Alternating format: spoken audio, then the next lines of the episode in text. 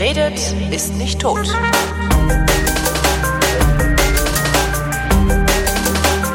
Vor ein paar Wochen bin ich auf eine Szene gestoßen, die mir vollkommen fremd war bisher. Diese Szene nennt sich Early Retirement, also Frühverrentung. Da geht es darum, finanziell unabhängig zu werden. Ähm, Protagonist in den USA oder einer der Protagonisten in den USA ist jemand, der sich Mr. Money Mustache nennt. Fand ich interessant, habe drüber geredet. Ähm, mir wurde dann empfohlen, wen ich äh, in Deutschland auch noch lesen könnte und sollte. Unter anderem war dabei der Finanzvisier, den habe ich angefangen zu lesen, fand ich interessant, was der im Blog stehen hat. Dann haben Leute gesagt, interview doch den Finanzvisier mal und genau das mache ich jetzt. Hallo Albert Warnecke. Ja, hallo Holger. Albert äh, ist 51 Jahre alt, lebt in Hamburg. Bist du eigentlich finanziell unabhängig? Im Großen und Ganzen ja. Ich habe es ja auch schlau angestellt. Ich habe mir auch eine Frau organisiert, die auch mitverdient. Weißt du, wie man in Mannheim immer sagt. Hauptsache, ich bin gesund und Frau hat Arbeit. Sehr schön. Ähm, wenn du sagst, im Großen und Ganzen bist du finanziell unabhängig, das heißt, du kannst nicht ohne arbeiten zu leben. Also du hast kein, wie nennt man das denn, leistungsloses Einkommen? Nee, wie nennt man das eigentlich, das Einkommen, das die Leute haben, die Early Retirement betreiben?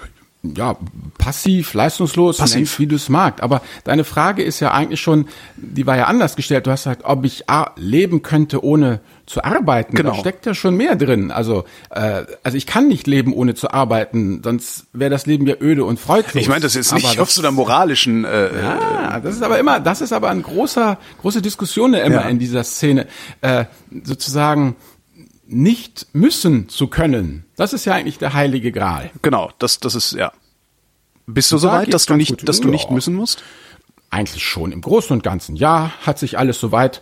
Na gut, ich meine, wenn man mit 51 im zweiten Lebensabschnitt steht, dann, dann sollte man ja auch mit ein bisschen Sparsamkeit und ein bisschen Pfiffigkeit was zusammengesammelt haben, dass man eben, ja, wenn man ein bisschen vernünftige finanzielle Entscheidungen getroffen hat und natürlich auch Glück gehabt hat im Leben, muss man mhm. ja auch sagen. Ne? Man kann ja dann auch mal schnell, ja, was weiß ich, ne, zweimal äh, rausgeschmissen beim Arbeitgeber und man kann nichts dafür. Umstrukturierung, Restrukturierung, ja, ja eine Scheidung noch dazu und dann war es halt mit dem ganzen Gestrampel. Aber wenn man Glück hatte, das eben so zu umschiffen, dann äh, ja, kann man das so sagen. Wie hast du angefangen? Mit deinem, mit deinem ja, Erwerbsleben, sag ich mal. Weil irgendwann wirst du ja auch mal kein Geld gehabt haben. Ja, du, ich bin ein Mann aus dem Volke, ein ganz einfacher Junge aus Bonn, mhm. der irgendwann ausgezogen ist in die weite Welt. Wir haben halt eben äh, in Karlsruhe studiert, Ingenieurwissenschaften, also ich bin Ingenieur und äh, dann hatte ich halt die die große Chance äh, ja, wie soll ich mal sagen, Schuld ist meine Frau. Immer, Schuld sind ja immer die Frauen. Ja. Also grundsätzlich ging das dann so, dann war ich dann halt in, in Karlsruhe und es lief wunderbar mit dem Studium und die Frau meines Herzens hat beschlossen, äh, in den Vereinigten Staaten von Amerika zu studieren, ihr Studium fertig zu machen. Und dann stehst du da, was willst du denn als junger Mann machen? Weißt du, Kellnern gibt dir ja keiner Trinkgeld so. Ich meine, die Frauen haben es da einfacher. Also habe ich beschlossen, ich müsste irgendwie versuchen, Geld zu verdienen. Und dann habe ich halt, damals ging das ja los mit der Computerisiererei, ja. einfach eine E-Mail oder eine E-Mail. Damals, wann war das? Weißt du noch, wann, wann dein erstes Arbeitsjahr war? Wann du Ach, Nein, da ist ja schon davor jetzt. Wir, wir sind ja noch mitten im Studium. Ach so, wir sind ja jetzt äh, Anfang der 90er Jahre des letzten Jahrhunderts. Okay. Da befinden wir uns jetzt gerade. Ja, als ich Abi gemacht habe. Okay, ja. Hm? ja. Genau so. Und äh, dann äh, äh, war, war ich da halt also zugange, habe ich Briefe geschrieben an die ganzen Computerzeitschriften und gesagt, ja, ich wäre hier in Karlsruhe und wir hätten da diesen, diesen tollen Grünmonitor und da könnte ich alle möglichen äh, Server abgreifen und könnte da Shareware, also Software bekommen, die man erstmal frei testen kann und dann bei Gefallen bezahlt. Und ich könnte ich testen, die Möglichkeit hätte ich, ob sie nicht darauf Bock hätten. Und ich hätte auch einen Computer. Und dann haben sie gesagt, ja, mach mal Junge. Und so kam ich dann an mein Geld. Und weil ich halt in dieser Szene dann drin war, dann wurde ich eingeladen, Start-up-mäßig ähm, beim neu gegründeten Computermagazin mitzumachen. Und dann bin ich halt äh, gewechselt zu ähm, einem äh, zu einem anderen Computerverlag in München und da habe ich alles aufgebaut. Jetzt sind wir, jetzt, jetzt sind wir bei 1995, mhm. 96, ähm, also schon mein zweites Engagement. Äh, da habe ich halt aufgebaut, alles was online war. Damals gab es ja noch eben BTX und AOL und CompuServe und eben T-Online. Diese ganzen Sachen, die vielleicht deine jüngeren Hörer gar nicht mehr kennen. Also das, das ist die Gnade, der, die Gnade der späten Geburt ist das. Ja, genau. Ja. Und, und also da waren sie alle ganz scharf drauf, weil das waren alles diese geschlossenen Systeme. Da konnte man ja auch gut Geld mitverdienen, angeblich. Mhm. Und dann durfte ich auch noch dieses, dann war noch so dieses Internet, weißt du, so ein komisches Zeug da, irgend so ein, so ein, so ein Brite mit so einem komischen Doppelnamen hatte da irgendwas erfunden, also es war alles sehr dubios. Und da durften wir dann auch so einen Server aufsetzen, aber das war so Spielerei, weil da konnte man ja irgendwie kein Geld verdienen. Und das war ja auch unseriös, da steckte eben kein Microsoft, keine AOL, keine Telekom dahinter, wer, wer weiß schon, was daraus wird. Naja gut, was daraus wurde, war dann ein Engagement bei Yahoo, Ja. Die gesagt haben, Burschi, Deutschland muss auch ein Yahoo kriegen, 1997, du musst das ganze Yahoo Deutschland aufbauen.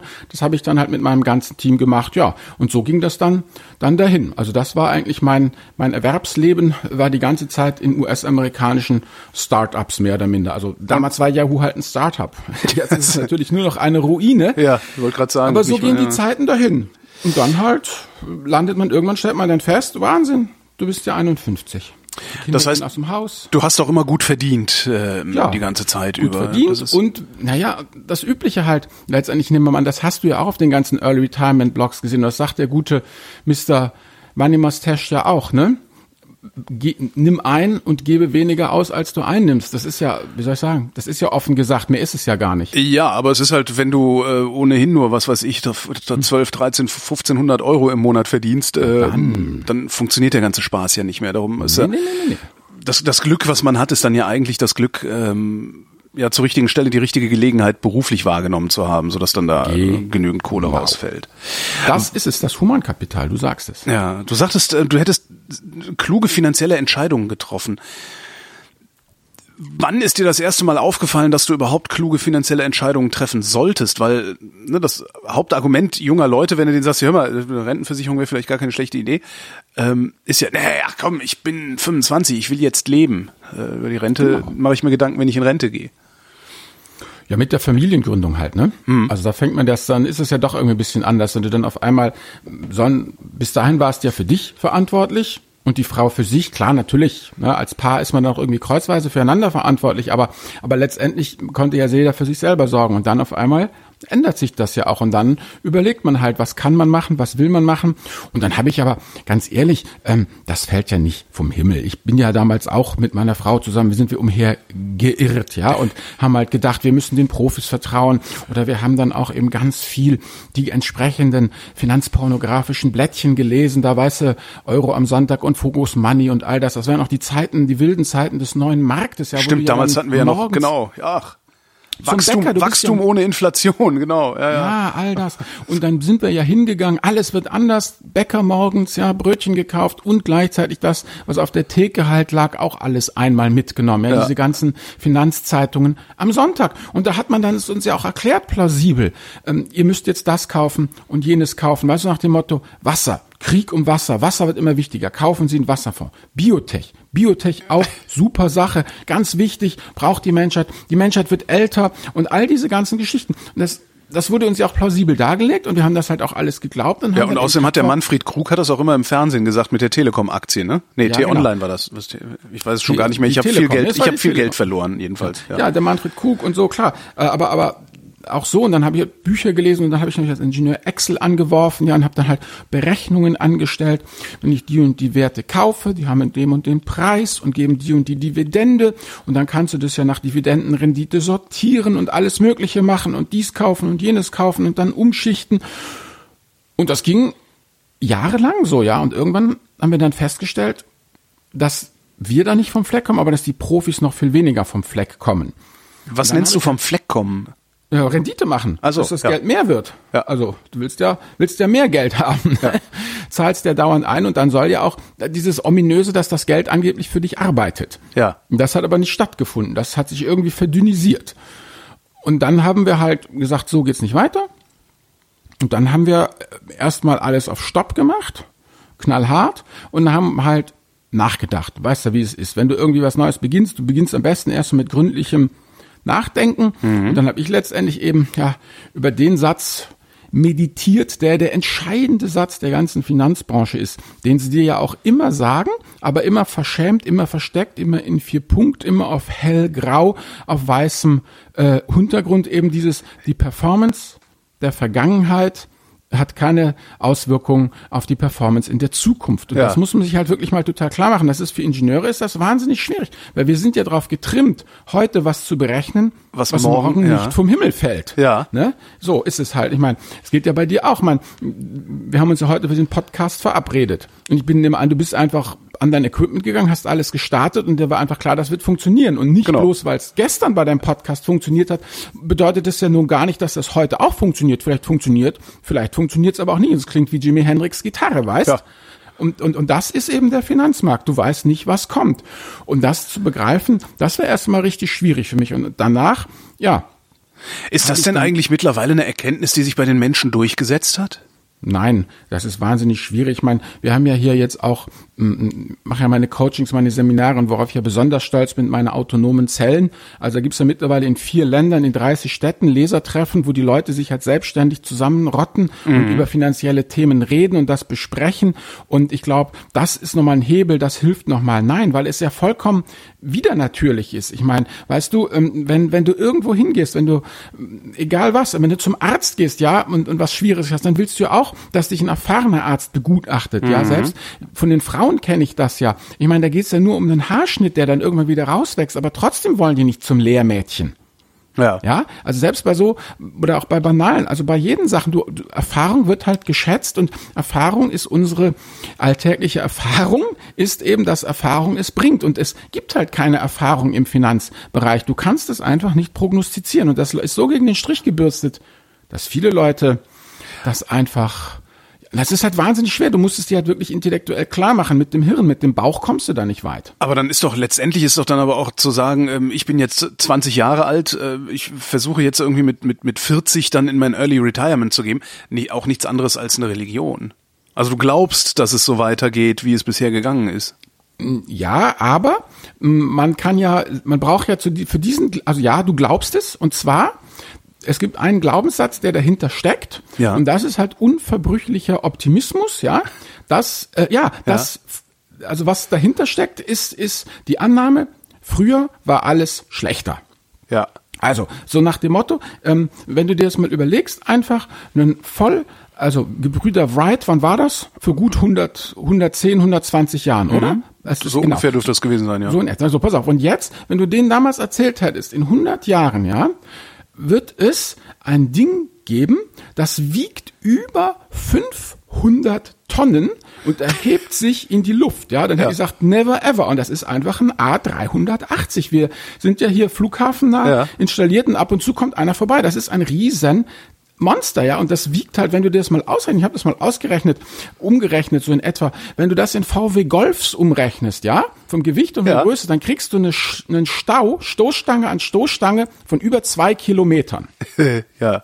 So, und, und das, das will ich sagen mit dir. Na? und die Leute lachen immer, wenn ich sage, wir können noch nicht beamen. Ich, ich wäre sehr für beamen, ja. Ich bin, ich mag nicht gern reisen. Ich würde gerne hier in Hamburg in ein Beamtor treten, ja, und dann in Lissabon wieder heraustreten. Ich muss diese Fahrerei nicht haben. Dann verhöhnen dich die Leute und sagen, was ist das für ein Science-Fiction-Schwachsinn. Aber guck dir mal die, die Star Trek-Filme an und vergleich das dann mit einem Smartphone. Also das ist, ja, also sorry, ähm, da ist noch, noch, also das ist, das ist der Glaubenssatz, der dahinter steckt, dass ich sage, wir werden keine The Walking Dead Verhältnisse kriegen, ja? Ja. Die Zivilisation wird halten und ich kann einfach eine Prognose machen, weil wenn du, wenn du dich darauf nicht einlässt, dann kommst du sehr schnell, hatten wir auch die Diskussion im Blog, auf so eine, auf so eine rutschige Bahn, verstehst? Wo hörst du dann auf, ja? Dann wirst du kannst du- irgendwann kannst du mit dem Nihilismus anfangen, weil dann ist sowieso alles egal, ne? Ja, und dann kommst du nämlich dahin, dass du eine Hütte im Wald brauchst, Ja.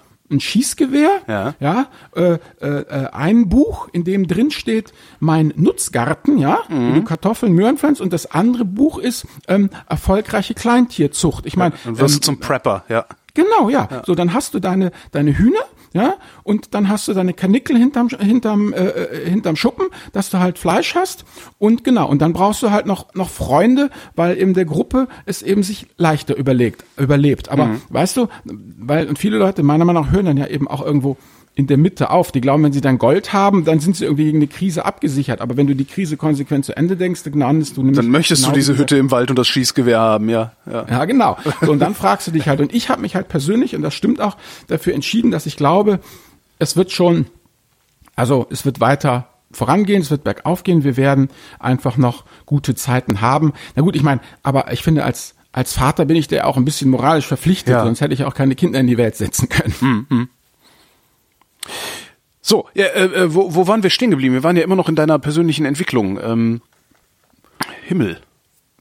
Das Ja, passiert oft, dass ich irgendwie unterbreche und dann verlieren wir den Faden. Meine Güte. Ja, man Äh, ist eigentlich das- jetzt abgeschlossen. Ich bin ein alter, grumpy Mann, der sitzt.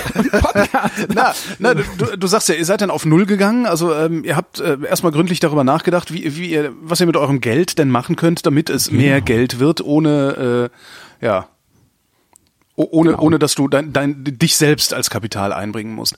Äh, wie war die Überlegung damals? Also du hast auf dein, den Aktienmarkt geguckt, hast gedacht, oh scheiße, ich habe jetzt irgendwie äh, 60, 70 Prozent mit äh, Telekom-Aktien verloren.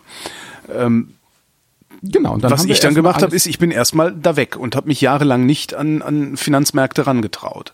Na, Das haben wir nicht gemacht. Wir haben einfach erstmal da weg, ist schon richtig. Erstmal alles aufs Tagesgeldkonto parken, ja. Genau. Fertig. Wird's nicht mehr, wird's nicht weniger. Ist erstmal in Sicherheit. Und dann haben wir uns halt überlegt, okay, was ist kontrollierbar und was ist nicht kontrollierbar? Also, die ganz, das, das kurzfristige Auf und Ab der Kurse ist vollkommen erratisch und nicht kontrollierbar. Grundsätzlicher Optimismus ja, also langfristig positiver Erwartungswert, wie man ja so schön sagt. Also die Kurse werden langfristig eben steigen. Und dann eben die Überlegung, was können wir kontrollieren? Und das ist also zum einen eben die Kosten. Ja? Also Ja. die Kosten kann ich einfach kontrollieren und da kann man als Ingenieur sich auch wunderbar eben in Excel das mal aufmalen. Wenn ich 10.000 Euro habe und lasse die mal über 10, 20, 30 Jahre wachsen, was ich dann rausbekomme, wenn ich 0,2 Prozent Gebühren habe, also typische ETF-Gebühren, oder wenn ich 2 Prozent Gebühren habe, also typische aktive Fondsgebühren, und wenn ich dann auch 5 Prozent Ausgabeaufschlag mache, wie sich das so entwickelt, dann sieht man das einfach. Das ist das eine, was man kontrollieren kann, eben die Gebühren.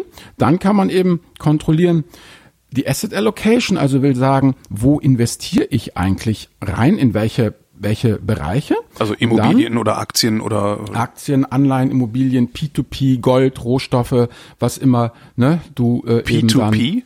ja, Peer-to-Peer-Kredite. Ah, ich, leih dir Geld. Ja, ach so, ja. So, genau. Auch, auch ein ganz heißes Business. Also, dafür bin ich aber, wie soll ich sagen, wie sagt der Typ immer aus Lethal Weapon? Ich bin zu alt für den Scheiß. Zu alt für den Scheiß. Also das P2P ist nichts für mich. Ähm, und das Dritte, was man halt sich dann überlegen kann, ist ja, mh, muss man jetzt mal ein bisschen Rückgriff machen auf das gute alte American Football. Wenn du dir diesen American Football Team anguckst, dann kannst du im Groben sagen, ist das Team zweigeteilt. Du hast ja diese riesen Brocken, diese gewaltige Verteidigung und du hast die schnellen Flitzer. Ja. Die halt, ne, und die einen, Genau, und so machst du es nämlich mit deinem Depot auch. Du betrachtest das als eine Einheit, ein Team, der aus zwei verschiedenen Bereichen besteht. Und das eine ist eben die Verteidigung, ja. Also die Verteidigung soll ja gar keine Rendite machen. Die Verteidigung soll schlicht und ergreifend nur standhalten. So, und dann hast du halt noch den Renditepart, das ist eben der Börsenpart und der soll die Tore machen, der soll die Rendite machen. Und wenn du das mal auf American Football überträgst, ja, du kannst die Verteidiger ja noch so sehr triezen, ja, die sind ja vom Körperbau einfach nicht geeignet Das für den hakenschlagenden Sturmlauf. das ist keine. Offense, ja. Mhm. Genau, die, die, die, die, die vorne, die, die Touchdowns machen und die Stürmer sind, oder wie man das da immer nennt, die, die kannst du natürlich in die Mauer stellen, ja.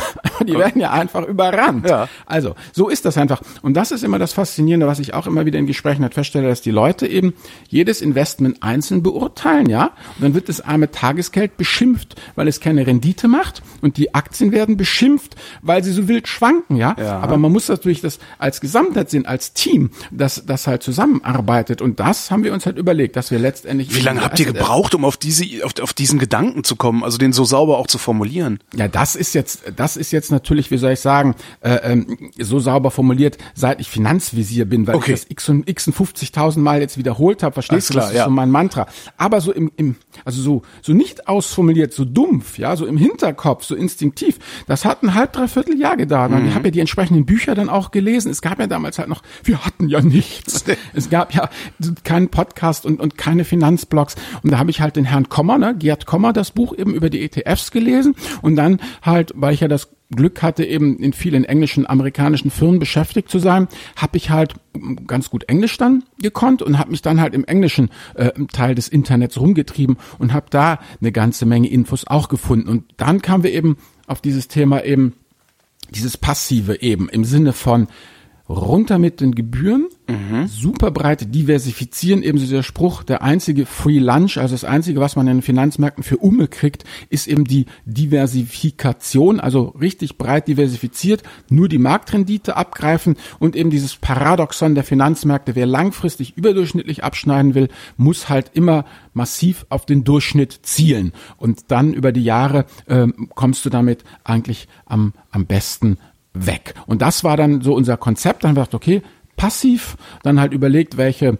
äh, Allokation, was soll eben, mm, also ein ETF für USA, ETF Schwellenländer, ETF, also ne, so ein paar mhm. verschiedene ETF halt, dann das halt zusammengemixt und dann eben natürlich überlegt, welche Gesamtmenge dürfen wir überhaupt im ähm, Aktienbereich haben, weil das ist ja das nächste. Du musst ja immer davon ausgehen, dass sich dein Aktienanteil auch mal schlank weg halbieren kann.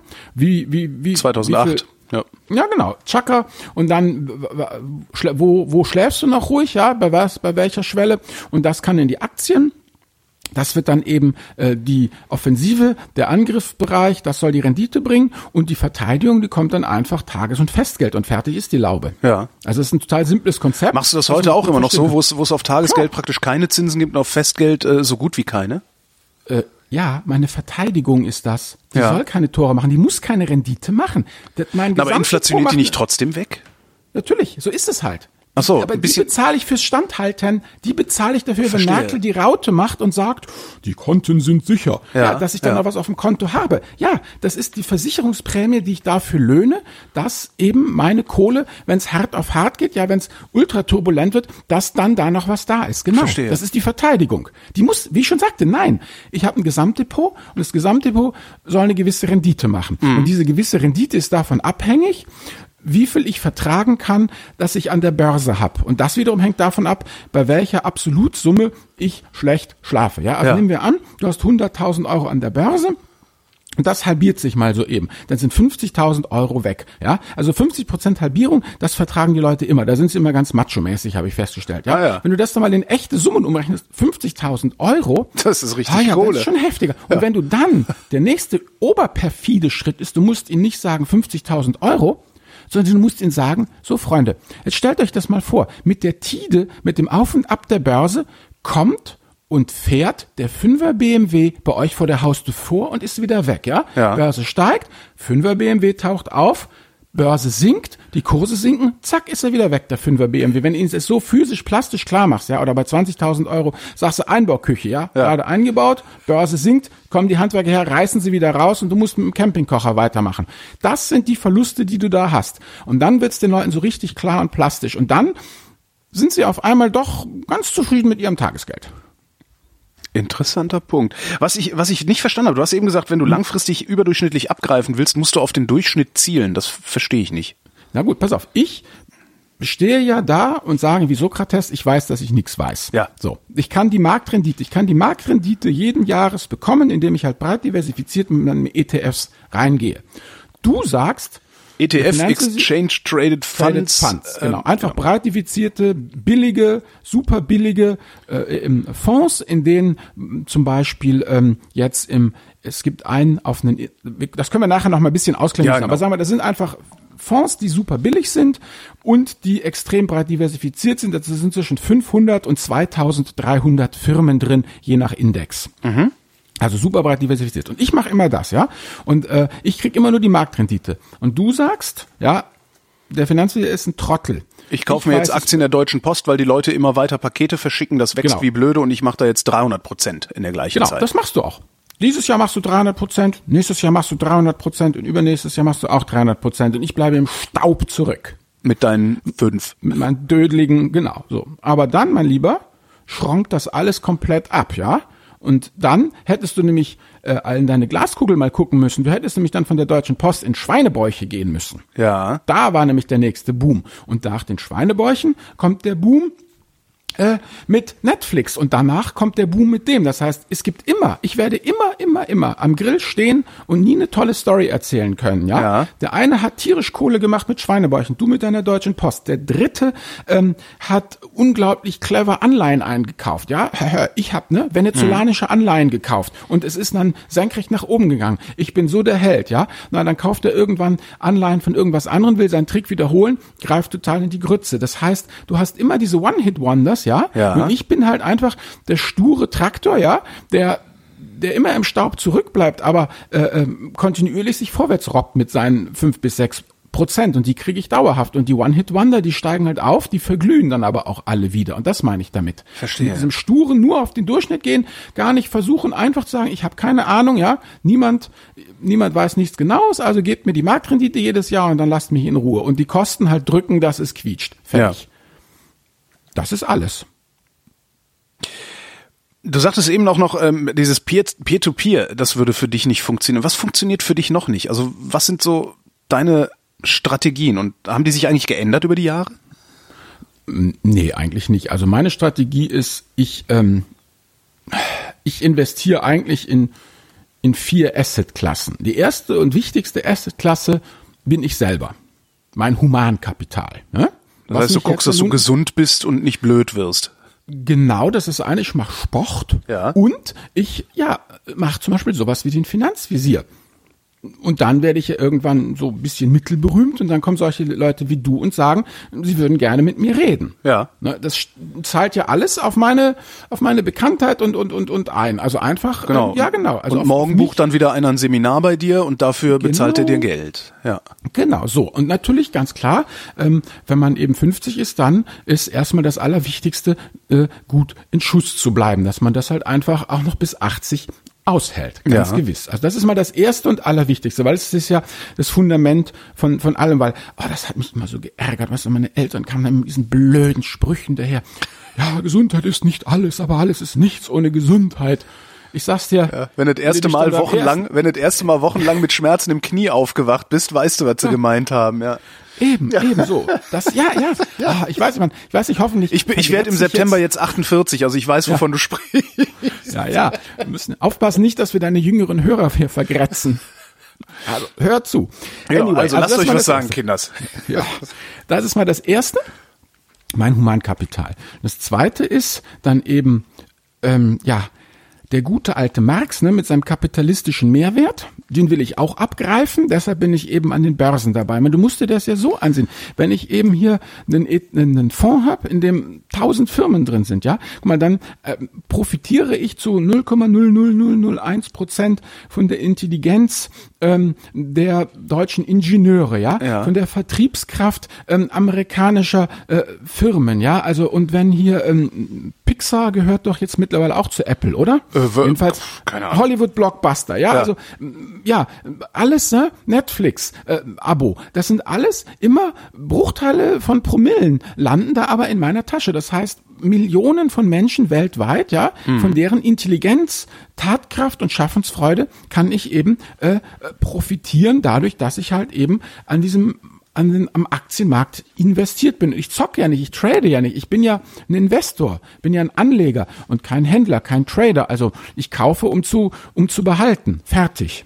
Ja. Und dann halt natürlich klar, für den sicheren Anteil dann eben Tagesgeld und Festgeld, ganz, ganz klassisch, weil eben, man muss ja sehen, der Tag hat ja nur 24 Stunden. So, und ich muss ja immer und überall eigentlich, eigentlich, um was zu reißen, aktiv sein. Ne? Zum Ja. Beispiel dieser Podcast jetzt, da muss ich ja Lebenszeit reinstecken und du auch. Ja. Aber das Coole ist ja, ich muss bei diesen Börsengeschichten, dieses Passiv bedeutet, dass ich da sehr, sehr, sehr wenig Zeit reinstecken muss. Ich muss einmal im Jahr halt drauf gucken und gucken, wie sich die Verhältnisse verschoben haben. Rebalancing nennt man das. Und dann muss ich das halt wieder gerade ziehen. So, und das war's. Das heißt, ich habe hier die Möglichkeit, äh, zu Geld zu kommen, ohne dafür proportional Zeit reinstecken zu müssen, was mich halt eben befreit, für andere Dinge zu machen, für ein Business zu machen. Also mein Humankapital zu halten, kostet mich Zeit und Kraft und eben das aktive Geschäft Finanzvisier zu betreiben, also einfach zu sagen, dass Kohle reinkommt, da muss ich auch was für tun. Und da bin ich halt passiv unterwegs und das ergänzt sich so wunderbar. Und das ist eben das, was, was mich so glücklich macht. Und deshalb eben diese Assetklasse. Und das letzte ist dann einfach noch das Thema Immobilien. Mhm. Aber da eben die selbstgenutzte Immobilie als Lebensstilentscheidung. Und wenn man Glück hat, äh, kann man sie halt für mehr verkaufen, als man sie gekauft hat. Aber das ist eigentlich mehr eine, eine Lebensstilentscheidung, trägt natürlich aber auch, weil ich meine, eine Immobilie, äh, bis die nicht, ist die, eine gepflegte Immobilie, die nichts wert ist, also was, was soll ich sagen, also du, du kriegst da muss immer die Gegend schon sehr, raus. da muss die Gegend Ja. schon sehr verlottern, äh, Genau, damit so. das passiert. Ne? Genau, Also du also würdest kriegst aber grundsätzlich würdest du nicht in Immobilien investieren? Nein, und weißt du auch warum? Nein. Weil ich viel mehr Bock hab, Finanzvisier zu sein. Das ist immer dieser Irrtum. Eine Immobilie ist kein Investment, Das ist sondern eine- ein Business. Ein Business. du musst es aktiv betreiben. Das und da ist es, kann man richtig Kohle mit verdienen. Aber wir haben auch im Bekanntenkreis ein paar Leute, ja, die haben, die haben auch Immobilien, ja, so, naja, braucht man eine Eigentumswohnung oder zwei. Ja. Pass mal auf. Ich freue mich immer, wenn ich fett Dividende krieg, ja? Ja. Hab gar kein schlechtes Gewissen. Und die, die kommen sich als moralische Arschlöcher vor, wenn sie mal die Miete in zehn Jahren erhöhen. Ja. Das ist schwierig.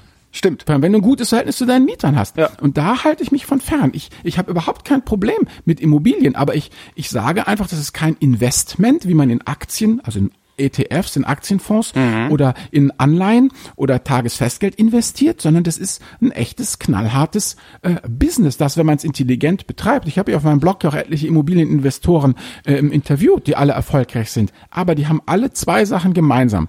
Das erste, sie sind alle irgendwie vom Fach. Ja. Architekten oder eben ähm, Gaswasser so Gutachter oder eben handwerklich sehr begabt und so. Und zum Zweiten, die haben alle eine Strategie, die kaufen nicht irgendwas. Der eine ist handwerklich wahnsinnig begabt und hat auch irgendwie eine Menge Freunde in dem Bereich, ja. Der kauft verlottert und innenstadtnah. Ja.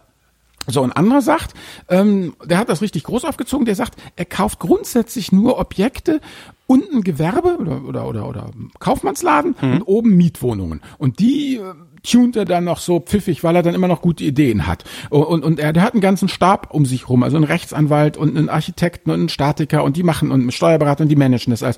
Und ja, jeder hat da so seine eigene Strategie und zieht die eben durch. Und das ist äh, absolut bewundernswert. Aber da habe ich halt keinen Bock drauf. Also ich investiere aus denselben Gründen. Ich bin kein Immobilieninvestor aus denselben Gründen, warum ich keine Kneipe aufmachen würde oder keinen Rechtsanwaltsladen. Also weil ich einfach keinen Bock drauf habe. Ja. Ja, interessant, so habe ich es noch nicht gesehen. Also weil ich habe das, ne? Ich habe eine Eigentumswohnung so für die Rente. Äh, da sitzt eine Mieterin drin, die zahlt Miete, davon zahle ich die Zinsen und ähm, ja, den Rest, äh, die, die Tilgung schiebe ich halt aus meinem Einkommen dahin. Was das Ganze im Grunde zu einer Spardose macht. Ja, aber du könntest ja. auch mal überlegen, ob du ihr nicht die Miete erhöhst oder ob du nicht noch dies oder das machst, ob das, das ob man das nicht noch optimieren kann und all das, und ob du nicht noch eine zweite oder dritte kaufst, weil Klumpenrisiko und all die ganzen Geschichten kommt ja noch dazu. Ja. Eigentlich müsste man ja, das wird ja oft gesagt, wenn du fängst mit einer an und du solltest dann mit 10 oder 15 aufhören. Ja. Weil wenn die Mieterin jetzt weggeht, dann, ja, hast du halt Leerstand. Wenn du 15 Wohnungen hast, dann ist halt ein Fünfzehntel im Leerstand. Ja.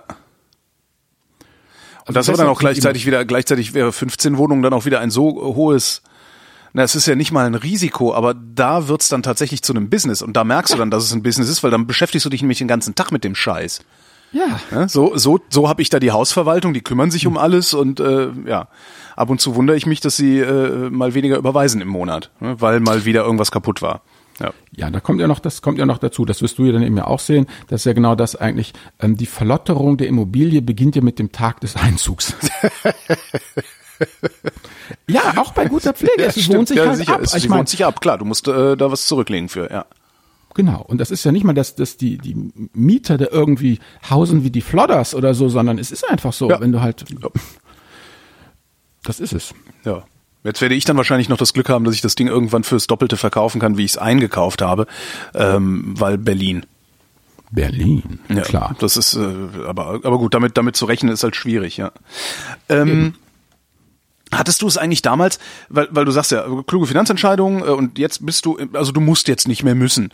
Also du, dich kann keiner mehr zwingen. Hattest du es damals darauf angelegt? So wie diese äh, Early Retirement Szene? Das sind ja Leute, die sagen, ich fange jetzt damit an, damit ich in 20 Jahren nicht mehr muss? Indirekt. Oder ist das Indirekt. so zufällig gekommen eher? Nö, nö, zufällig nicht. Also es war schon, meine Mutter hat sich letztens wieder über mich amüsiert, weil ich weil irgendwie als Junge schon das gesagt habe, als ich im Gymnasium war, so nach dem Motto, dass ich irgendwann dann aufhören will und nicht mehr nicht mehr arbeiten will. Ja. Aber das liegt eigentlich eher daran, dass ich ähm, so der Typ Mensch bin, weißt du, der sich seine Chefs gerne selber aussucht. Ja. Und äh, irgendwann äh, hatte ich halt keine Lust mehr auf Chefs. Also es ist mehr so, dass ich einfach, ja, einfach so meine Ruhe haben will, weißt, und dass ich einfach, äh, äh, es war, also ich will ja nicht alleine rumbrödeln. Ich habe ja hier meine meine Kumpels und meine Kollegen. Wie gesagt, ich habe ja hier einen, den Daniel, mit dem ich einen Podcast mache, den Finanzrocker. Ich habe den Hendrik, mit dem ich die ganzen Veranstaltungen zusammen mache. Ähm, wir haben ein Bloggertreffen organisiert äh, und solche Sachen. Also ich will schon unters Volk gehen, aber ich will eigentlich weder einen Chef noch Untergebene haben. Und Ja, dann ist ist- man relativ schnell raus aus dem klassischen Arbeitsleben. Ja. Also das ist einfach so, so, so dieses, ich schätze das halt einfach, ja, eben dieses antizyklische, weißt, ich, ich gehe halt morgens zum Kieser, wenn ich will, ja, hab keinen Druck und äh, wenn halt, wenn halt morgens im Haushalt noch kurz was zu machen ist, dann hau ich dann noch ein paar E-Mails raus, ja, und sitz halt schon in meinen Sportklamotten da, ja, und dann sagt keiner, Warnecke, wie sitzen Sie denn hier rum? Und ja dann gehe ich halt zum es Kieser und kommt komme niemand über dessen. Witze du lachen musst. Ja. Ja, all solche Sachen. Ja, aber, aber so ist es halt. Und, und, und ich mag das halt einfach so, wie es ist. Das war eigentlich schon immer so mein, mein Ziel, so bisschen das eigene zu haben und, und mit Menschen zusammenzuarbeiten, die ich mag und die ich schätze und die ich super finde, von denen ich was lernen kann. Und dann tun sich auch immer neue Tore auf. Das ist ja das Schöne. Dann immer kommt irgendeiner ums Eck und sagt, hey, Ne? So wie du ja auch. Guck mal, irgendwie hast du mal angefangen, eben dich in diese, in diese Szene reinzuarbeiten und dann, ja, sagt der eine dies und der andere sagt das und dann machen wir jetzt unseren Podcast hier Ja. zusammen. Wobei äh, bei allem der eine sagt dies, der andere sagt das. Am Ende läuft's auf auf irgendwie habe ich das Gefühl so so ja ein Regelsatz hinaus, den du dir an zehn Fingern abzählen kannst. Äh, wahrscheinlich meinst sogar an fünf? Fingern. Ja, Ja, das ist Ja, klar. Du, Und- meine Frau lacht sich tot. Weil sie sagt, Alter, sag mal, du hast ja diesen Blog angefangen, 2014. Super Sache, toller Blog, ganz stolz, sag ich so und so und so. Gut. Hat sich das alles angeguckt und hat gesagt, das stimmt alles, was du sagst. Und hat sie gesagt, ja, aber guck mal, du hast jetzt im Januar 2014 angefangen. Sagt sie, im Juli hast du doch schon keine Themen mehr. genau. Soll ich dir was sagen? Sie hat recht. ja. Ja und? Hallo? ACDC sind auch mit einem Song durch die Welt gekommen. Stimmt auch, ja. Ja, immer wieder anders verpackt. Es sind halt immer wieder andere Blickwinkel, immer wieder andere mm, Konstellationen und natürlich predige ich seit Olems Zeiten immer denselben Quatsch. Macht eure Schulden weg, legt euch einen Notgroschen hin. Wie groß würdest du den machen, den Notgroschen? Oh, das ist natürlich immer die große äh, äh, Frage. Man muss da natürlich immer gucken, wie die Burnrate ist. Das heißt, was man jeden Monat so äh, verbläst und was man unbedingt raushauen muss und was man was man sparen kann. Also ich würde mittlerweile sagen, Notgroschen zwei zwei Monatsgehälter, das reicht eigentlich. Aber was man dann, wenn man das so knapp macht, dann sollte man noch was anderes machen. Dann sollte man das machen, was ja jede Firma auch tut, nämlich ein Abschreibungskonto haben. Weißt du, weil diese sogenannten Notfälle, ja, sind ja wirklich nur dann, wenn der Kühlschrank nach zwei Jahren zusammenbricht. Ja. Das ist ein echtes Shit happens. Dafür brauche ich meinen Notgroschen. Ja. Wenn ich weiß, mein Kühlschrank ist schon neun Jahre alt, dann sollte ich vielleicht mal was zurücklegen, ja. Ich meine, genauso wenn ich ein Auto habe, was älter ist. Also ich, ich finde das einfach, das ist eine vorausschauende äh, Finanzplanung. Äh, äh, Planung. also Ja. Notgroschen ist ja wirklich für, für Blitzeinschläge, ja. Und wenn man mal sich ehrlich umguckt und sagt, okay, was habe ich hier am Start und wie alt ist das alles und wann erwarte ich, dass es verreckt, dann sollte man halt einfach dafür schon was äh, zu, zurücklegen. Das ist eigentlich, das ist ja nochmal, genau, das ist eigentlich das Allerwichtigste von allem. Was ja noch vor der Rendite kommt, ist ja die Cashflow-Planung. Dass du immer liquide bist. Ja. Ich meine, du kannst ja eine Hammerrendite rausschinden in deinem Aktiendepot, ja? Ja. Und dann kommst du einmal in Dispo, minus 14 Prozent, ja? Ich Ja. meine, da bist du ja arm. Das heißt, das, das Dispo vermeiden, ja, das ist ja schon mal ein unfassbarer Renditeknaller. Ja. Ja, das macht man sich gar nicht klar, ja. Also das, das ist einfach so das, was ich immer predige. Ne? Also keine Schulden, nicht in Dispo, eben schön Cashflow-Planung, dass du immer liquide bist, weil du kannst ja, wie soll ich sagen, weißt du, wenn du Immobilienmogul bist, aber deine gesamtes Geld in deinem Betongold festgezurrt ist, ja, Ja. und du kannst einfach jetzt die aktuelle Handwerkerrechnung nicht bezahlen, dann hast du halt einfach, ja. Und solche Vermieter gibt es, solche Vermieter gibt es viele. Ja, das ist aber Blödsinn, weil dann, dann, dann musst du zur Bank gehen, musst einen Kredit aufnehmen, den kriegst du auch den Kredit, weil du hast ja genug, was man beleihen kann, ja. Aber diese ganzen Zinsen, die verhauen hier deine ganze Renditekalkulation. Das heißt, das Allerwichtigste im Leben, bevor irgendwie, wir, bevor wir über irgendeine Rendite reden, ist immer genügend Cashflow zu haben. Immer genügend, oder hier, weißt du doch, du bist doch auch aus der Ecke hier Rheinland. Immer Cash in the Tash. Cash in the Tash, genau. Hat bei mir auch sehr lange gedauert im Übrigen. Also ich habe immer äh, das Geld ausgegeben, was ich übernächsten Monat verdient habe. Ähm, Bis ich dann, ja, ja, das war richtig. Und ich habe immer gut verdient, äh, bis ich dann auf dieses äh, YNAB, You Need a Budget, äh, gestoßen wurde. Und seitdem gebe ich das Geld aus, was ich vor zwei Monaten verdient habe. Das ist schon echt ein Wow, wie hast sehr. du denn vier Monate eingearbeitet? Das ist ja hammerhart. Äh, ich hatte, ich hatte wirklich sehr fette Jahre. Ich hatte ein paar sehr fette Jahre, ja. Und wahrscheinlich war es nicht das Geld, was ich übernächsten Monat verdiene, sondern nächsten Monat. Aber es war halt immer so, dass ich, also ich war nicht im Dispo, also ich war schon, hatte schon immer ein, ein Plus auf dem Konto. Aber es war wirklich so, dass ich, äh, ja, wenn dann, wenn, wenn dann die Autoversicherung kam, 600 Euro oder irgendwie sowas. Das hat's dann, das hat dann schon ein Loch da reingerissen. Und Da habe ich mich dann über ja, fast zwei Jahre jetzt so rausgearbeitet. Das ist nämlich das Erstaunliche. Ja. Jemand, der nicht schlecht verdient wie du, braucht eben trotzdem 24 Monate fast, Ja. ne? Um dann doch wieder dahin zu kommen, genau. Ja, und jetzt sagt dir YNAB, ne? Jetzt sagt mir YNAB, Holger, Age of Money. in drei Monaten Genau.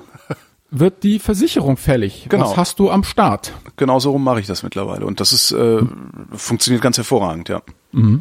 Interessanterweise gibt's nur diese eine App, die das kann. Das äh, hat mich sehr, sehr Mhm. Ist die denn irritiert. noch auf Also ich- Deutsch? Äh, nee, die ist auf Englisch, aber die, du kannst ja deine Kategorien, kannst du ja Deutsch benennen.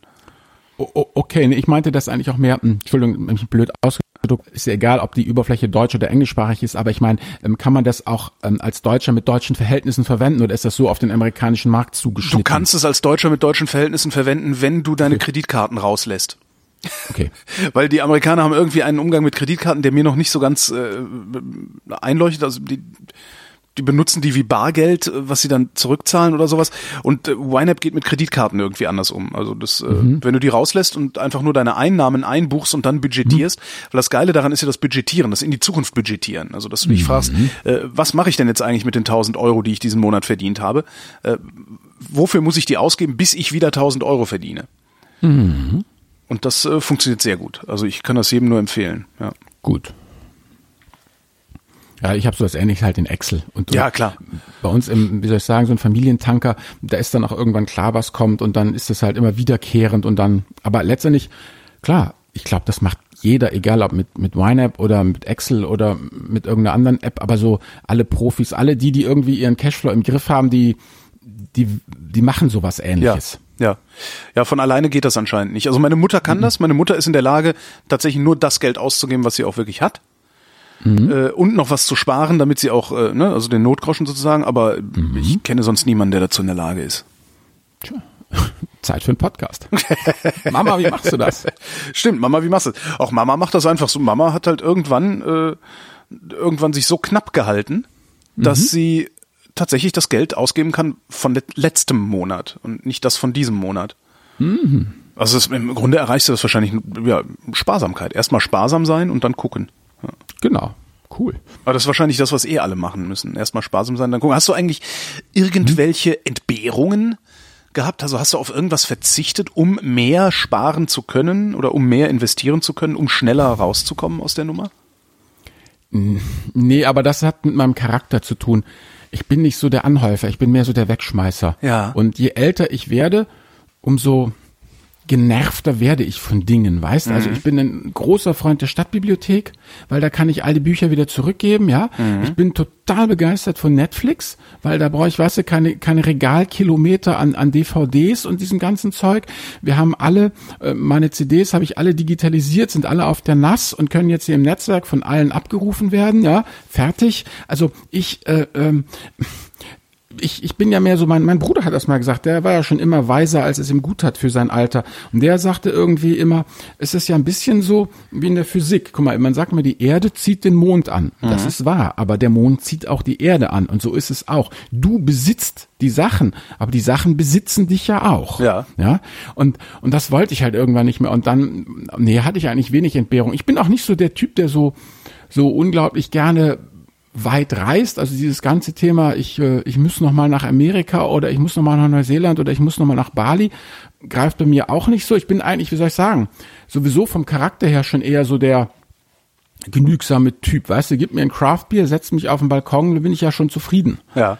Also und ich will lieber nette Leute treffen. Also ich bin also mehr so der Typ, wir hatten es auch mal gemacht, eben hier, dann als die Kinder langsam flügge wurden von unseren Bekannten auch, dann haben meine Frau und ich aber mal eine Deutschland-Tournee gemacht, weißt du, mittlerweile sind es ja dann doch die ganzen Studienfreunde über ganz Deutschland verteilt. Mhm. Das fand ich total super. Da sind wir also von äh, Hamburg nach Berlin gefahren, aber über München. Ja. Und das war halt eine runde Sache. Da haben wir also praktisch auf dem Weg dann eben von Hamburg dann x50 abgeklappert, bis wir endlich in, in München waren und von München dann klapper, klapper wieder hoch nach Berlin und dann zurück. Und das hat mir eigentlich mehr gegeben als irgendwie jetzt äh, eine Hammer-Fernreise mit prestigeträchtigen äh, Fotos. Also von daher würde ich sagen, Entbehrungen eigentlich, eigentlich weniger das hat immer ganz gut geklappt. Hm. Wir sind halt auch so erzogen worden und irgendwie, ich weiß nicht, ich bin schon eigentlich immer auch der gewesen, meine Frau sagt manchmal, ich soll mir halt mal ein bisschen gescheiter anziehen, was sollen die Leute denken? Sag, ja, hast du recht, mache ich dann auch, aber eigentlich ist es mir echt egal, wie ich aus dem Haus gehe, weißt du, sollen die Leute doch gucken. ja. Vielleicht kommt das auch mit dem Alter und mit dem, eben wenn du genug Fuck you Money hast, dass du dann auch irgendwie sagst, jetzt Freunde, ja, die, die mich gut finden, weil ich so bin, wie ich bin, da bin ich total dankbar für, dass es diese Menschen gibt und der Rest soll halt sein eigenes Business betreiben. Hm. Fuck you money ist äh, das Geld, das dich sagen lässt, fuck you. Ja, da gibt's auch diese wunderbare Szene in, äh, in dem Film Der Gambler. Das ist der, Mensch, wie hieß dieses ehemalige Unterhosenmodell? Marky Mark. Aha.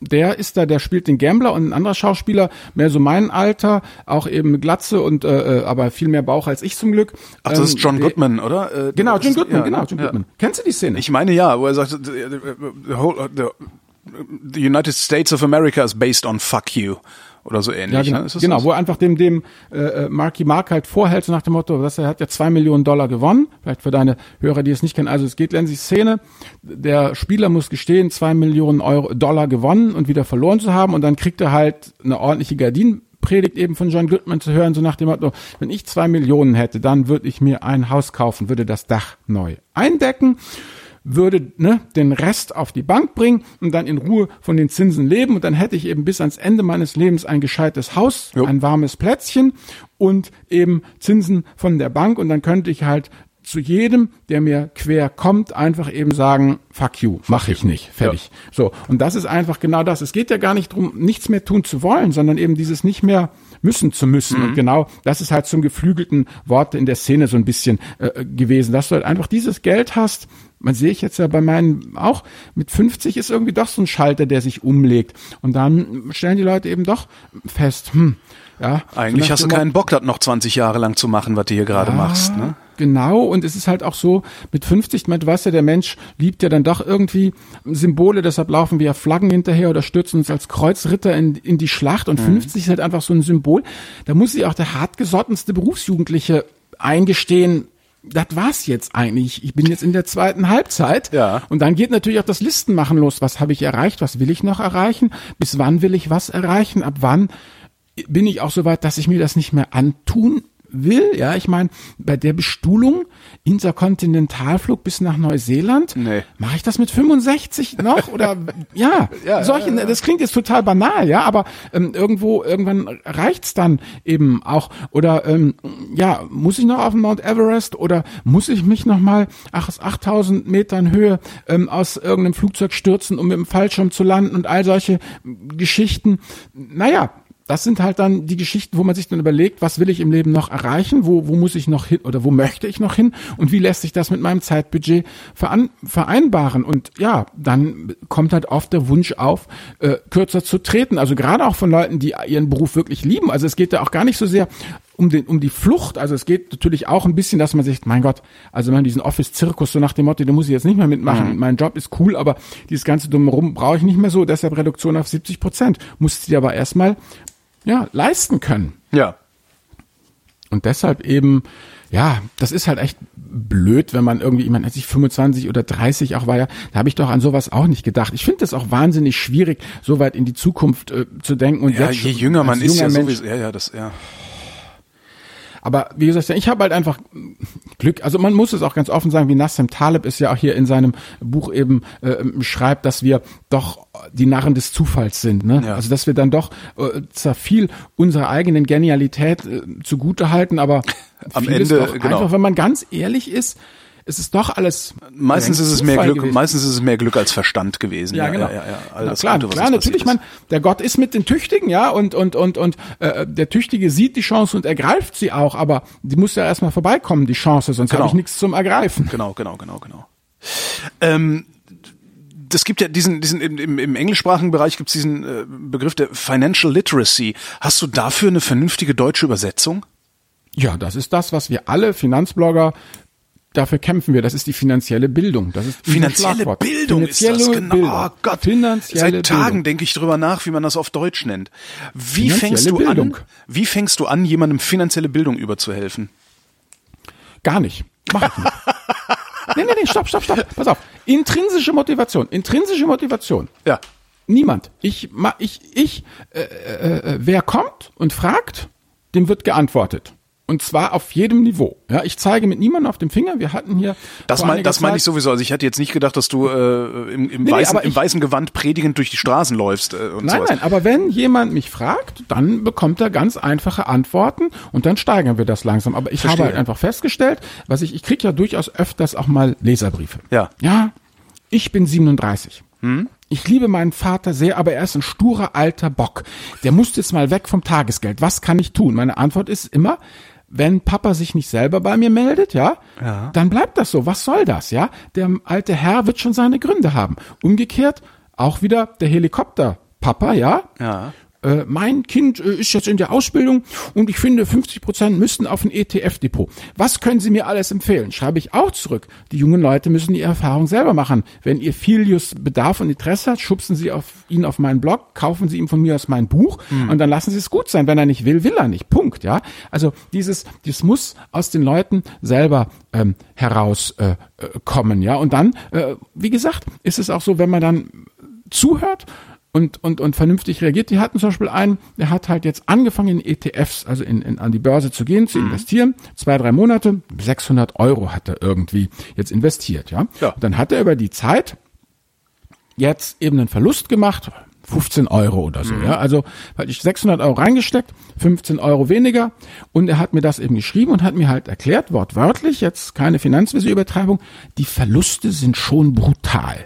Ja. So, also, und dann haben wir halt das erklärt und geguckt und dann gesagt, ja, dass wenn er das so empfindet, dann ist das erstmal so. Aber wenn man jetzt mal die rollierenden zehn Jahres äh, Zeiträume ähm, eben des äh, MSCI World Index betrachtet, dann ist das eine ganz normale Schwankungsbreite. Das schwankt ja jeden Monat. So sieht's halt einfach aus. Also mit anderen Worten, das ist einfach der Unterschied zwischen äh, äh, Binnen, ja, zwischen einem See und einem Meer, ja. Das ist der Unterschied zwischen irgendeinem einem, ähm, Teich, wo kleine Wellen sind, und der Nordsee, wo schon mal höhere Wellen sind. Das ist noch nicht äh, Sturm auf dem Atlantik.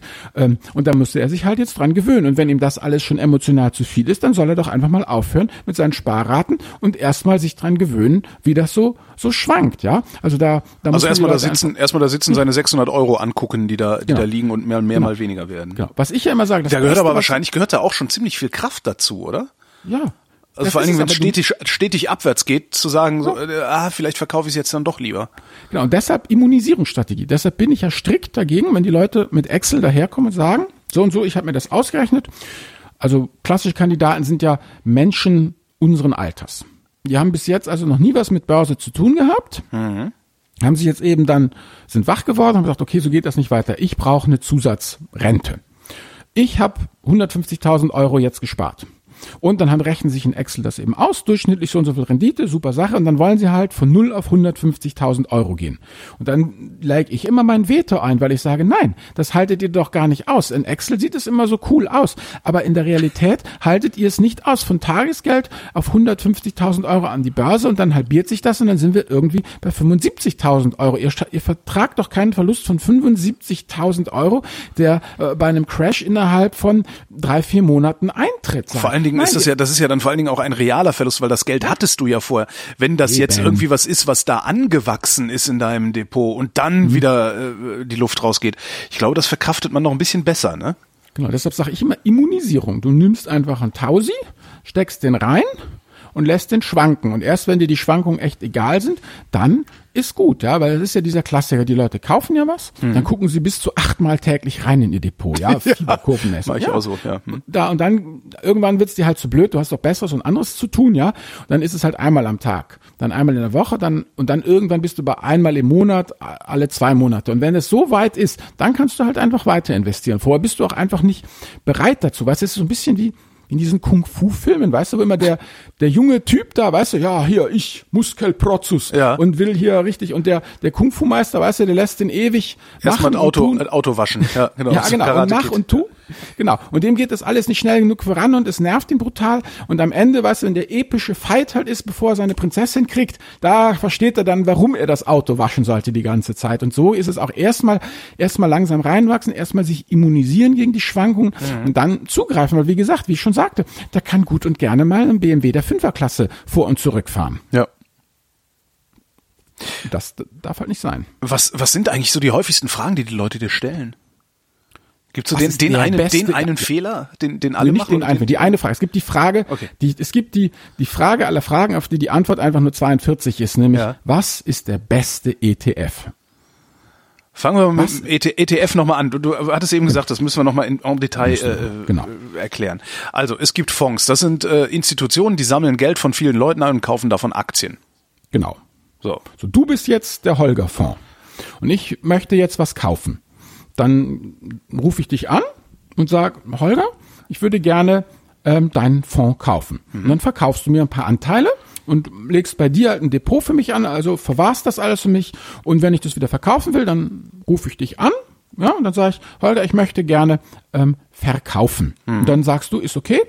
Ähm, wir warten heute Abend den Schlusskurs ab. Ne? Dann schließt die Börse, dann notierst du eben den Schlusskurs und dann zahlst du mir meine Anteile innerhalb der nächsten paar Tage dann eben auf mein Referenzkonto aus und fertig ist die Laube. So mhm. funktioniert ein klassischer Investmentfonds eben, äh, äh, der nicht an der Börse gehandelt wird. Das ist erstmal ein ganz grundsätzliches Konzept. Und der ja. ETF steht ja für Exchange Traded Fonds. Also es ist nichts weiter als ein börsengehandelter Fonds.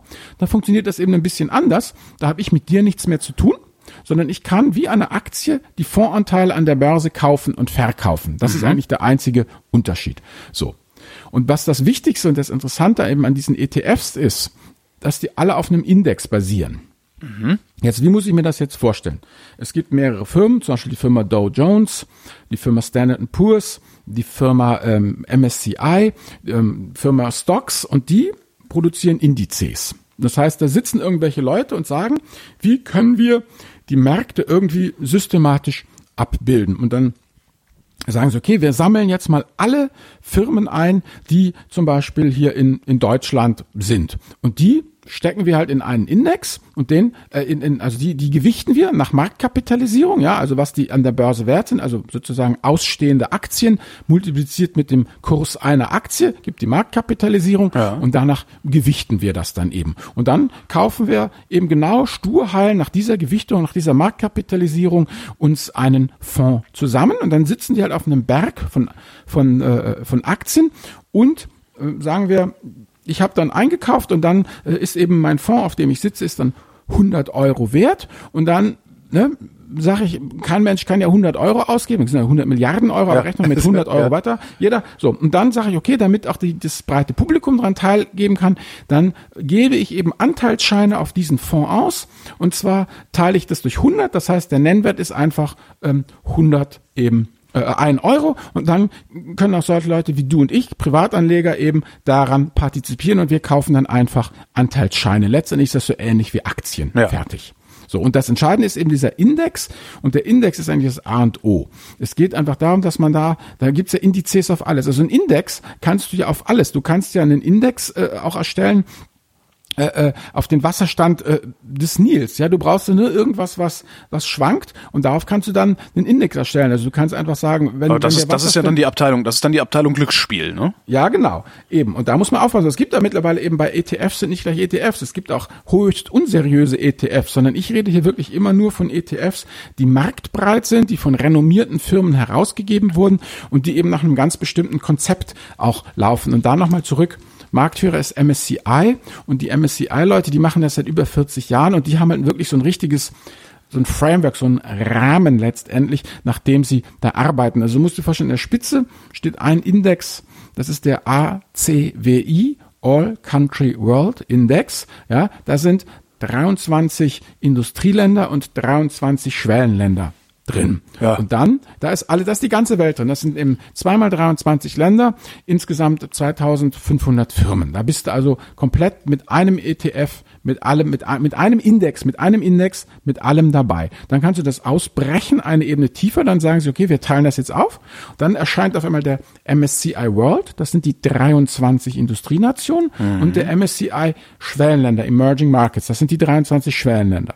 Und jetzt können wir die World-Seite, also die Industrieländerseite, noch weiter nach unten gehen. Sagen wir, wir haben ja auch Regionen. Dann habe ich also auf einmal da den MSCI Europe für Europa, den MSCI Nordamerika für die mhm. Region und den MSCI Pazifik. Und dann kann ich das noch weiter runterbrechen und dann bin ich auf einmal beim MSCI Germany oder eben beim MSCI USA. Ja. So, so ist das einfach dann alles aufgebrochen und kann dann auch wieder systematisch hochgerollt werden. Also damit habe ich einfach ein sehr stringentes Universum und da Aber will kann ich, ich überhaupt einkaufen. Will ich überhaupt irgendwas anderes als alle Firmen weltweit? Weil ja, weil du ja auch sagen kannst zum Beispiel, hm, ich äh, möchte das anders gewichten. Ja, also du kannst zum Beispiel. Aber ja sagen, warum würde ich das wollen? Also warum sollte ich sagen, ich will jetzt, nee, ich möchte, ich glaube mehr an Deutschland, als ich an die ganze Welt glaube? weil ist, ist du dich damit vielleicht wohler fühlst. Ach so, ja, okay. Da wollte ich hin, weil das ist ja dann genauso wie, wie zu sagen, ja doch, ich gehe davon aus, dass es nächstes Jahr besser wird als dieses Jahr. Ja, wie soll ich sagen, du, das sind, es gibt ja auch zum Beispiel die Aufteilung, dass man, man nimmt 70 Prozent World, das ist Bruttoinlandsprodukt gewichtet und 30 Prozent Schwellenländer. Es gibt aber Leute, die sagen, ich will keine 30 Prozent Schwellenländer, ich will 80, 20 haben, ja. Oder ich sage, nee, die Schwellenländer kommen, ich will eben jetzt äh, 65 zu 35 haben, ja. Und so mhm, kannst du es mhm. dann einfach besser aufteilen. Die Sache ist ja immer die, solange, solange dein Depot breit diversifiziert ist, super kostengünstig ist und du nicht wie verrückt tradest, sondern du Buy and Hold betreibst, hast du ziemlich viele Freiheitsgrade in der ganzen äh, Geschichte, wie du es aufsetzt. Und das Entscheidende ist hier eben, dass du dich wohlfühlst mit deinem Depot und dass du ihm auch in schweren Zeiten die Treue hältst. Ja. ja? Und wenn du persönlich eben der Meinung bist, dass ähm, 70 Prozent Industrieländer und 30 Prozent Schwellenländer einfach äh, vollkommen, ja, irrsinnig ist, vollkommen irrsinnige Zockerei ist und du mit 80-20 leben kannst, ja, mhm. dann machst du halt 80-20. Dann ist doch cool. Dann hältst du 80-20 in der Krise die Treue verdienst dein Geld, während du 70, 30 abgestoßen hättest, ja. Am Ende wird das höchstwahrscheinlich alles aufs Gleiche rauskommen, mehr oder minder, ja. ja. Aber äh, äh, es geht immer darum, wie Costolani ja schon gesagt hat, der alte Börsenfuchs, von wegen einer Börse ist ja zwei plus zwei gleich fünf minus eins Und du musst immer durch diese verdammte minus eins durch. Ja. Das Geld, du verdienst ja in der Börse kein Geld, sondern du ersitzt es dir durch stures Aussitzen. Das mhm. ist es halt. Durch stures Nicht-Verkaufen in der Krise. Und das Wichtige an der ganzen Geschichte ist ja, da man ja einen breit diversifizierten Index hat, funktioniert das auch. Mit Einzelaktien funktioniert das nicht. Also einzelne Firmen gehen natürlich durchaus pleite, ne? Ja. einzelne Firmen verschwinden aus dem Index und all das. Ich hatte aber mal Aktien von E.ON, ja. E.ON, ja. ja. Siehst du? Genau, aber das ist. War halt eine sichere Bank, war eine absolut sichere Bank für die Rente. Ja, ja. ja war ja auch und dann kam das Leben dazwischen. Ja, genau. Also damals, als dir das so verkauft wurde, da wurde es ja auch nach bestem Wissen und Gewissen. Und wie soll ich sagen? Guck mal. Das heißt, du würdest Einzelaktien gar nicht halten? Würdest du? Nö, weil langfristig sind wir alle tot und Apple ist pleite. Ja. So, das ja. will ja keiner glauben, dieses Apple ist pleite. Hallo, guck dir mal die stolzen Enrons an, ja, oder was es da alles gab. Oder hier, die Lehman Brothers, ja, ja. Die, die waren ja über 100 Jahre alt. Die, ich meine, sorry, ich meine, weißt du, das, ich finde das immer ganz klasse, wenn die Leute sagen, das ist die Aktie für die Ewigkeit, ja? Mhm. Ich meine, wie heißt das, das römische Imperium, ja? Selbst das ist zusammengebrochen, ja? Also sorry, wenn selbst das römische Imperium zusammenbrechen kann, dann ist nichts für die Ewigkeit. Ja. Also, nee, mache ich nicht, weil guck mal, du hast ja verschiedene Risikotypen. Also bei der Du hast einmal das grundsätzliche Marktrisiko, also dass die Kurse schwanken und nicht vorhersehbar sind. Das ist, sag ich mal, das ist der Kontrollverlust. Und für diesen Kontrollverlust wirst du ja bezahlt. Das ist das allgemeine Marktrisiko. Dann hast du eben als nächste Risikoklasse ähm, das Sektorenrisiko, ja, also nach dem Motto ähm, VW Dieselskandal, alle Aktien werden runtergeprügelt, ja, egal ob oder ob nicht. Ja. Äh, das findet man ja auch oft so. Und dann als drittes hast du eben zusätzlich noch das Einzelaktienrisiko. Und das ist eben, ne, dass eben die einzelne Firma pleite geht oder dauerhaft einfach nicht mehr richtig auf die Füße kommt. Und das Witzige ist ja, an der Börse wirst du bezahlt, entlohnt, risikomäßig für das allgemeine Marktrisiko. Und für die anderen beiden Risiken wirst du nicht entlohnt, weil du kannst sie ja wegdiversifizieren. Ja. Und deshalb nimm, übernimmst du da Risiken, für die du nicht adäquat entlohnt wirst. Nee. Und das ist ja dann schon wieder Stockpicking und das Ganze ist ja schon wieder Das ist dann schon wieder ein Business, ja, wo man Und- eigentlich keinen Bock drauf haben will. Ja. Genau. Und das nächste ist, ja, es ist ja auch ein Business, bei dem ich glaube, dass ich tatsächlich gut bin, dass ich das erfolgreich spielen kann. Und das ist, halt, finde ich, halt auch schon ein bisschen eine Hybris, ja. Also, Ja. äh, sorry, wenn ich sehe, dass professionelle Fondsmanager zu 90 Prozent ihren Index nicht schlagen, ja, dann warum, warum soll ich das auch machen? Warum es ist doch auch vollkommen, also Einzelaktien, ich kann mir auch nichts öderes vorstellen, ja. Guck mal, der Tag hat 24 Stunden. Und wenn ich jetzt ein aktiver Aktienjäger wäre, ja, Ja. dann hätte ich ja diesen Podcast mit dir abgesagt. Ja. Warum? Ich meine, diese zwei Stunden oder wie lange wir jetzt dann irgendwann podcasten werden, die wären doch besser investiert, ja, eine neue Aktie zu finden für mich und, und nicht mit dir hier zu quatschen, ja. Und wie öde ist denn das? Das ist doch blöd. Naja, aber dafür kann es dir halt passieren, dass du, äh, weiß ich nicht, 300 Prozent bei der Deutschen Post gewinnst. Dir kann es aber Ja. genauso passieren, dass du 300 Prozent bei der Deutschen Post verlierst, natürlich. Ja. Genau. Und das ist es mir alles nicht wert. Ja. Also ich, und die Statistiken zeigen es ja auch immer wieder, diese ganze Stockpickerei, Markttiming. Das Brutale ist ja, ich habe ja auch eine Studie dann in meinen, die ich immer hier verbreite, äh, Steinbeiß ähm, School of Management Frankfurt, die haben sich mal hingesetzt und die haben halt rausgefunden, 90 Prozent deiner Depotrendite hängen schlicht und ergreifend von der Asset-Allokation ab. Also das heißt, 90 Prozent der Rendite hängen ganz, ganz plump gesprochen davon ab, wie viel Kohle du vom Tagesgeld in die Börse transferierst. 5% ist dann irgendwie noch, was du für Produkte kaufst, ja, und dann noch 3% irgendwie Markttiming und äh, dann was bleiben noch 5, 3, dann bleiben noch 2% also Kosten und so ein Zeug. Also letztendlich 90% ist einfach nur, ja, wie viel Kontrollverlust ertrage ich, wie viel Verluste ertrage ich und das äh, äh, macht letztendlich deine Depotrendite auf. Wenn du, wenn du irgendwie, das ist auch immer dann diese, diese erbitterten Diskussionen, die man ja manchmal verfolgen kann, welchen ETF man jetzt nimmt, weißt du? Ja. Ob ich jetzt den von iShares nehme, den von DBX-Trackers, den von Lyxo, da wird ja gekämpft und gemacht und da wird auf jedes Zehntel Prozent verwiesen. Und ich sage immer, weißt du, ein bisschen Schwund ist immer. Und wenn ich einen kostengünstigen ETF habe, den beim Discount-Broker lagere, ja, dann bin ich doch kostengünstig mittlerweile so weit runter, da muss ich da echt nicht mehr drauf achten, weißt? Also dann irgendwann schlägt das dann auch, auch um in, in, in so manischen Geiz, weißt du? Dann fangen die Leute Ja. an, habe ich auch, dann fangen die Leute ja an, Depot-Hopping zu machen oder Tagesgeld-Hopping zu machen und all so ein Zeug, ja. Und dann frage ich mich immer, was, was soll das, ja? Also kann ich diese Zeit nicht besser investieren? Also man muss dann auch, irgendwann muss man es auch mal gut sein lassen.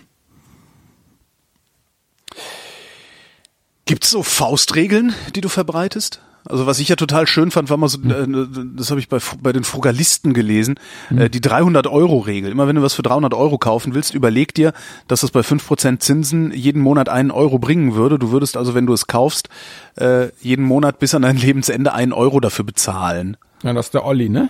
Der, ich weiß gar nicht, ich glaube Oliver heißt der ja. Ja, der glaube, Olli war ja. das. Ja, der ist jetzt wieder in Deutschland. Der war ja lange Zeit in England. Ja, genau der. Genau, der hat das geschrieben, der Olli hat das geschrieben. Ja, Faustregeln, na gut, eigentlich, nee, Faustregeln habe ich eigentlich keine so nach dem Motto. Ich sage einfach immer nur, gebt mehr, gebt weniger aus, als ihr einnimmt. Was ich am Anfang schon gesagt habe, das ist es eigentlich. Nee, mehr sage ich nicht. Und ich sage halt einfach immer, ihr müsst euch super wohlfühlen. Also meine Faustregel, mein, vielleicht habe ich doch eine Faustregel. Meine Faustregel ist ja immer diese ominösen 50 Prozent. Halbier dein Aktiendepot und sag mir, ob du dann noch ruhig schlafen kannst. Dann bist Ach so, du richtig. Ja. Also damit muss man einfach mal rechnen. Knallhart, Aktiendepot halbieren. Wenn das noch okay ist, dann ist okay. Zurück zur finanziellen Bildung, obwohl wir sind ja die ganze Zeit bei finanzieller Bildung. Ähm, was ist denn der Fehler, den die Menschen so prinzipiell machen? Weil am Ende sind wir ja alle finanziell dumm, habe ich das Gefühl. Wir alle kaufen Sachen auf Pump. Wir alle sind im Dispo. Ich Also- finde beides. Also auf der einen Seite, ich glaube, finanzielle Bildung ist zum Teil finanzielle Bildung und zum anderen ist es aber auch eine, so eine bisschen eine Sache, die darüber hinausgeht. Also wenn ich mich jetzt an meine Jugend erinnere zum Beispiel, ich hatte es ja viel einfacher.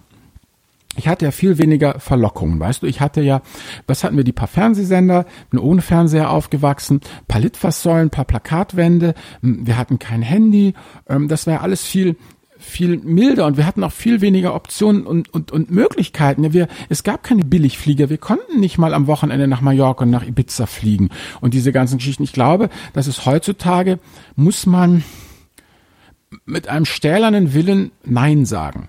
Ja, ich meine Ja. zum Beispiel einkaufen. Ich könnte ja hier, weißt du, dieses One-Click-Shopping oder überhaupt dieses Online-Shopping, das wird ja so einfach gemacht. Du kannst ja, ne, und dem, das ganze Empfehlungsmanagement, gucken Sie mal, die haben jetzt das gekauft, wollen Sie nicht noch jenes haben? Das finde ich, wird ja auch wahnsinnig einfach ja auch gemacht und auch, was mich echt richtig angekotzt hat, muss ich jetzt mal ganz ehrlich sagen. Wir haben hier einen Kühlschrank Ja. von Bosch Siemens. Ja. Und eigentlich ein gutes Produkt, wunderbar. Hat jetzt eben doch einen Fehler. Kann halt ja mal passieren. Kein Thema, ja? Den Werkskundendienst gerufen, weil ich halt einfach woll, wollte, weißt du, dass ich die Garantie wieder krieg und alles. Werkskundendienst ist ja auch nicht ganz billig, ne? Also, genau. Der war aber ein sehr freundlicher, sehr netter Mann und hat das auch sehr gut gemacht. Ich bin jetzt auch sehr zufrieden. Und was mich rasend gemacht hat, ist, die Typen, weißt du, aus der, weiß nicht, wer, wer, wer sich so ein Mist ausdenkt, ja, er musste mir dann noch ein Sprüchlein vor sagen, ja, Herr Warnecke, Ihr Kühlschrank ist jetzt kaputt gegangen, wollen Sie nicht eine Versicherung für dies und das? Verstehst du, dieser Ja, Upsell, ja, ja, dass sie dir immer diesen verdammten Upsell machen. Da habe ich ihm gesagt, guter Mann, habe ich gesagt, es hat auch sofort aufgehört, weil er halt ein Techie, ja, und Techies sind dann anständige heute. Was ist halt denn der Scheiß? Und dann haben sie mich auch gefragt, so, und dann kommt ja immer dieses Feedback, weißt du, der Feedbackbogen, und da habe ich auch reingeschaut und gesagt, ihr habt einen super Techie, der das toll gemacht hat, ja, der, der sah, wie soll ich sagen, weißt du, manchmal kommen ja auch so Schlunzer. Nee, der Ja, war ja. wirklich corporate-mäßig super, ähm, super drauf und hat mir das auch toll erklärt, was er gemacht hat und wie gesagt, auch Technik richtig gut und ich habe das Geld auch gerne dafür bezahlt. Ich dachte, aber die, der Vollpfosten, der sich den Mist ausgedacht hat, ja, jetzt einen sauteuren Werkskundendienst zu schicken und dann dem Kunden noch einen Upsell reinzudrücken, ja, also einfach super frech, ja. Und ich meine, weißt du, das ist doch schon wieder, werde ich doch schon wieder gezwungen, einem Menschen, den ich eigentlich sympathisch finde, und der mir eine gute Dienstleistung gemacht hat, Nein vor die Nase zu knallen. Ja. Ja, und das ist, genau, und das ist halt dieses, du musst ja dauernd eigentlich vollkommen rücksichtslos immer nur Nein, Nein, Nein, Nein, Nein sagen. Und Nein sagen ist halt schwieriger als Ja sagen. Das stimmt. Also ich will jetzt die Leute im Dispo nicht in, in Schutz nehmen. Man muss sich da auch schon ein bisschen an die eigene Nase fassen, aber. Äh, Man kann seiner Bank übrigens auch sagen, dass man äh, kein Dispo will. Ja. Ist auch genau, den wenigsten klar. War mir auch lange nicht klar. Ja. Kann man sagen, aber dann wird man gleich, ah, weißt du, was dann die Antwort ist? Ah, Sie haben Probleme mit der Schufa, Herr Klein. Kann das sein? Echt? Ja, das kommt dann zurück. Ja, warum soll denn einer kein Dispo wollen? Haben Sie etwa Probleme mit der Schufa? Aha. Machst dich gleich verdächtig, aber ist trotzdem ein guter Tipp. Also nicht das, aber aber auch da musst du auch wieder stahlharte Nerven beweisen, ne? Und einfach dies, das das Ganze durch äh, äh, durchziehen. Genau, immer dieses Upsell, Upsell, Upsell. Ne? Wollen Sie noch Fritten dazu? Oh. Und das, das nervt mich halt brutal. Und das ist halt einfach schwierig. Aber wenn man, man muss sich einfach darüber erheben und muss einfach dann knallhart Nein sagen. Also das ist für mich eigentlich der wichtigste Punkt mit. Und das andere ist halt, denke ich, das habe ich ja auch gemacht, dass man total naiv die Erfahrung, die Heuristiken, die man ja in seinem Leben gelernt hat, auch auf den Finanzmarkt überträgt. Und das ist ja vollkommen falsch. Weißt du, was wir ganz am Anfang hatten? Dieses, die Erfolge von gestern Ja. äh, lassen keinerlei Rückschlüsse auf die Erfolge von morgen zu. Und das ist ja genau das, ja. Also wenn du irgendwie jetzt ein, ein, ein Haus dir baust oder kaufst und der Statiker geht durch und sagt, das hält, dann gibt er dir das ja mit Brief und Siegel und ist auch verantwortlich, ja. Bei der Bank dagegen sagt er, es kann halten, es muss aber nicht halten. Und wenn es zusammenkracht und sie drin sind, ist das im Übrigen auch ihr Problem. Und es ist auch legal und der kommt damit ja auch durch. Und das muss man halt in dem, im, im, im Finanzbusiness erstmal lernen. Und was vielen Leuten natürlich auch schwierig fällt, ist ja, du redest ja, du rechnest ja immer mit, mit, mit Wahrscheinlichkeiten, mit Szenarien und eben mit ziemlich abstrakten Geschichten. Das heißt, ne, der, der ETF macht ja nicht jedes Jahr seine 5 Prozent, sondern der bringt auch mal 40 Prozent in einem Jahr und kracht dann aber 20, 30 Prozent auch wieder mal runter in schlechten Jahren. Das heißt, dieses, dieses Thema eben Statistik, das fällt halt vielen Leuten, das ist halt schwer fassbar Ja, letztendlich. Das sind, glaube ich, so diese, diese, diese Gründe. Und es gilt halt schamanistisch gesehen immer noch als wahnsinnig schwierig und kompliziert und, und, und so. Aber ich sage ja immer, weißt, äh, äh, man, man, es gibt ja zwei Dinge im Leben, finde ich, die so extrem wichtig sind, ähm, dass man sie auf keinen Fall in, in fremde ähm, Hände geben darf. Und das ist zum einen einfach äh, die Wahl des, des Lebenspartners, ja. Ich meine, weiß nicht, ob du, ob du verheiratet oder in einer Beziehung bist, aber Ja. du könntest ja auch, naja, denk an, du hast die, die Herzdame selber ausgesucht. Du hättest ja eigentlich sinnvollerweise deine Eltern fragen sollen. Stimmt, die ja, haben die viel haben mehr viel mehr Ahnung als ich, ja. Genau, so. Und hast du aber nicht gemacht. Warum? Weil du einfach sagst, ähm, das ist mir eine, eben eine Herzensangelegenheit, ja. Und das ist so wichtig für mein Lebensglück, das muss ich selber entscheiden. Und die Finanzen fallen genau da rein. Meine, worüber wird denn unheimlich oft gestritten oder was macht dir denn Magenschmerzen?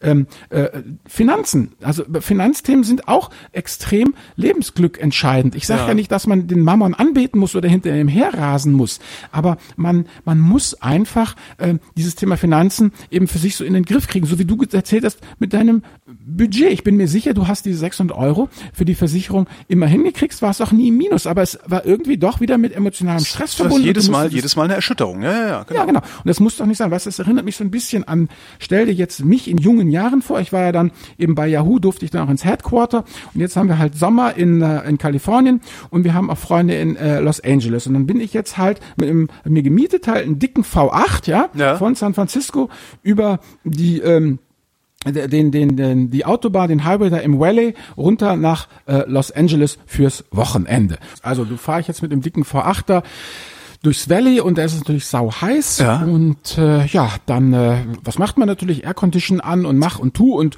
heizt da munter vor sich hin und was ich eben nicht bedacht habe, ist eben so ein V8 haut was weg und so eine gut funktionierende Aircon haut auch was weg. Vor allen Dingen bei 40 Grad draußen, ja. Genau. Und dann war dann eben, äh, ja, da ein Schild, nächste Tanke irgendwie, 40 Meilen.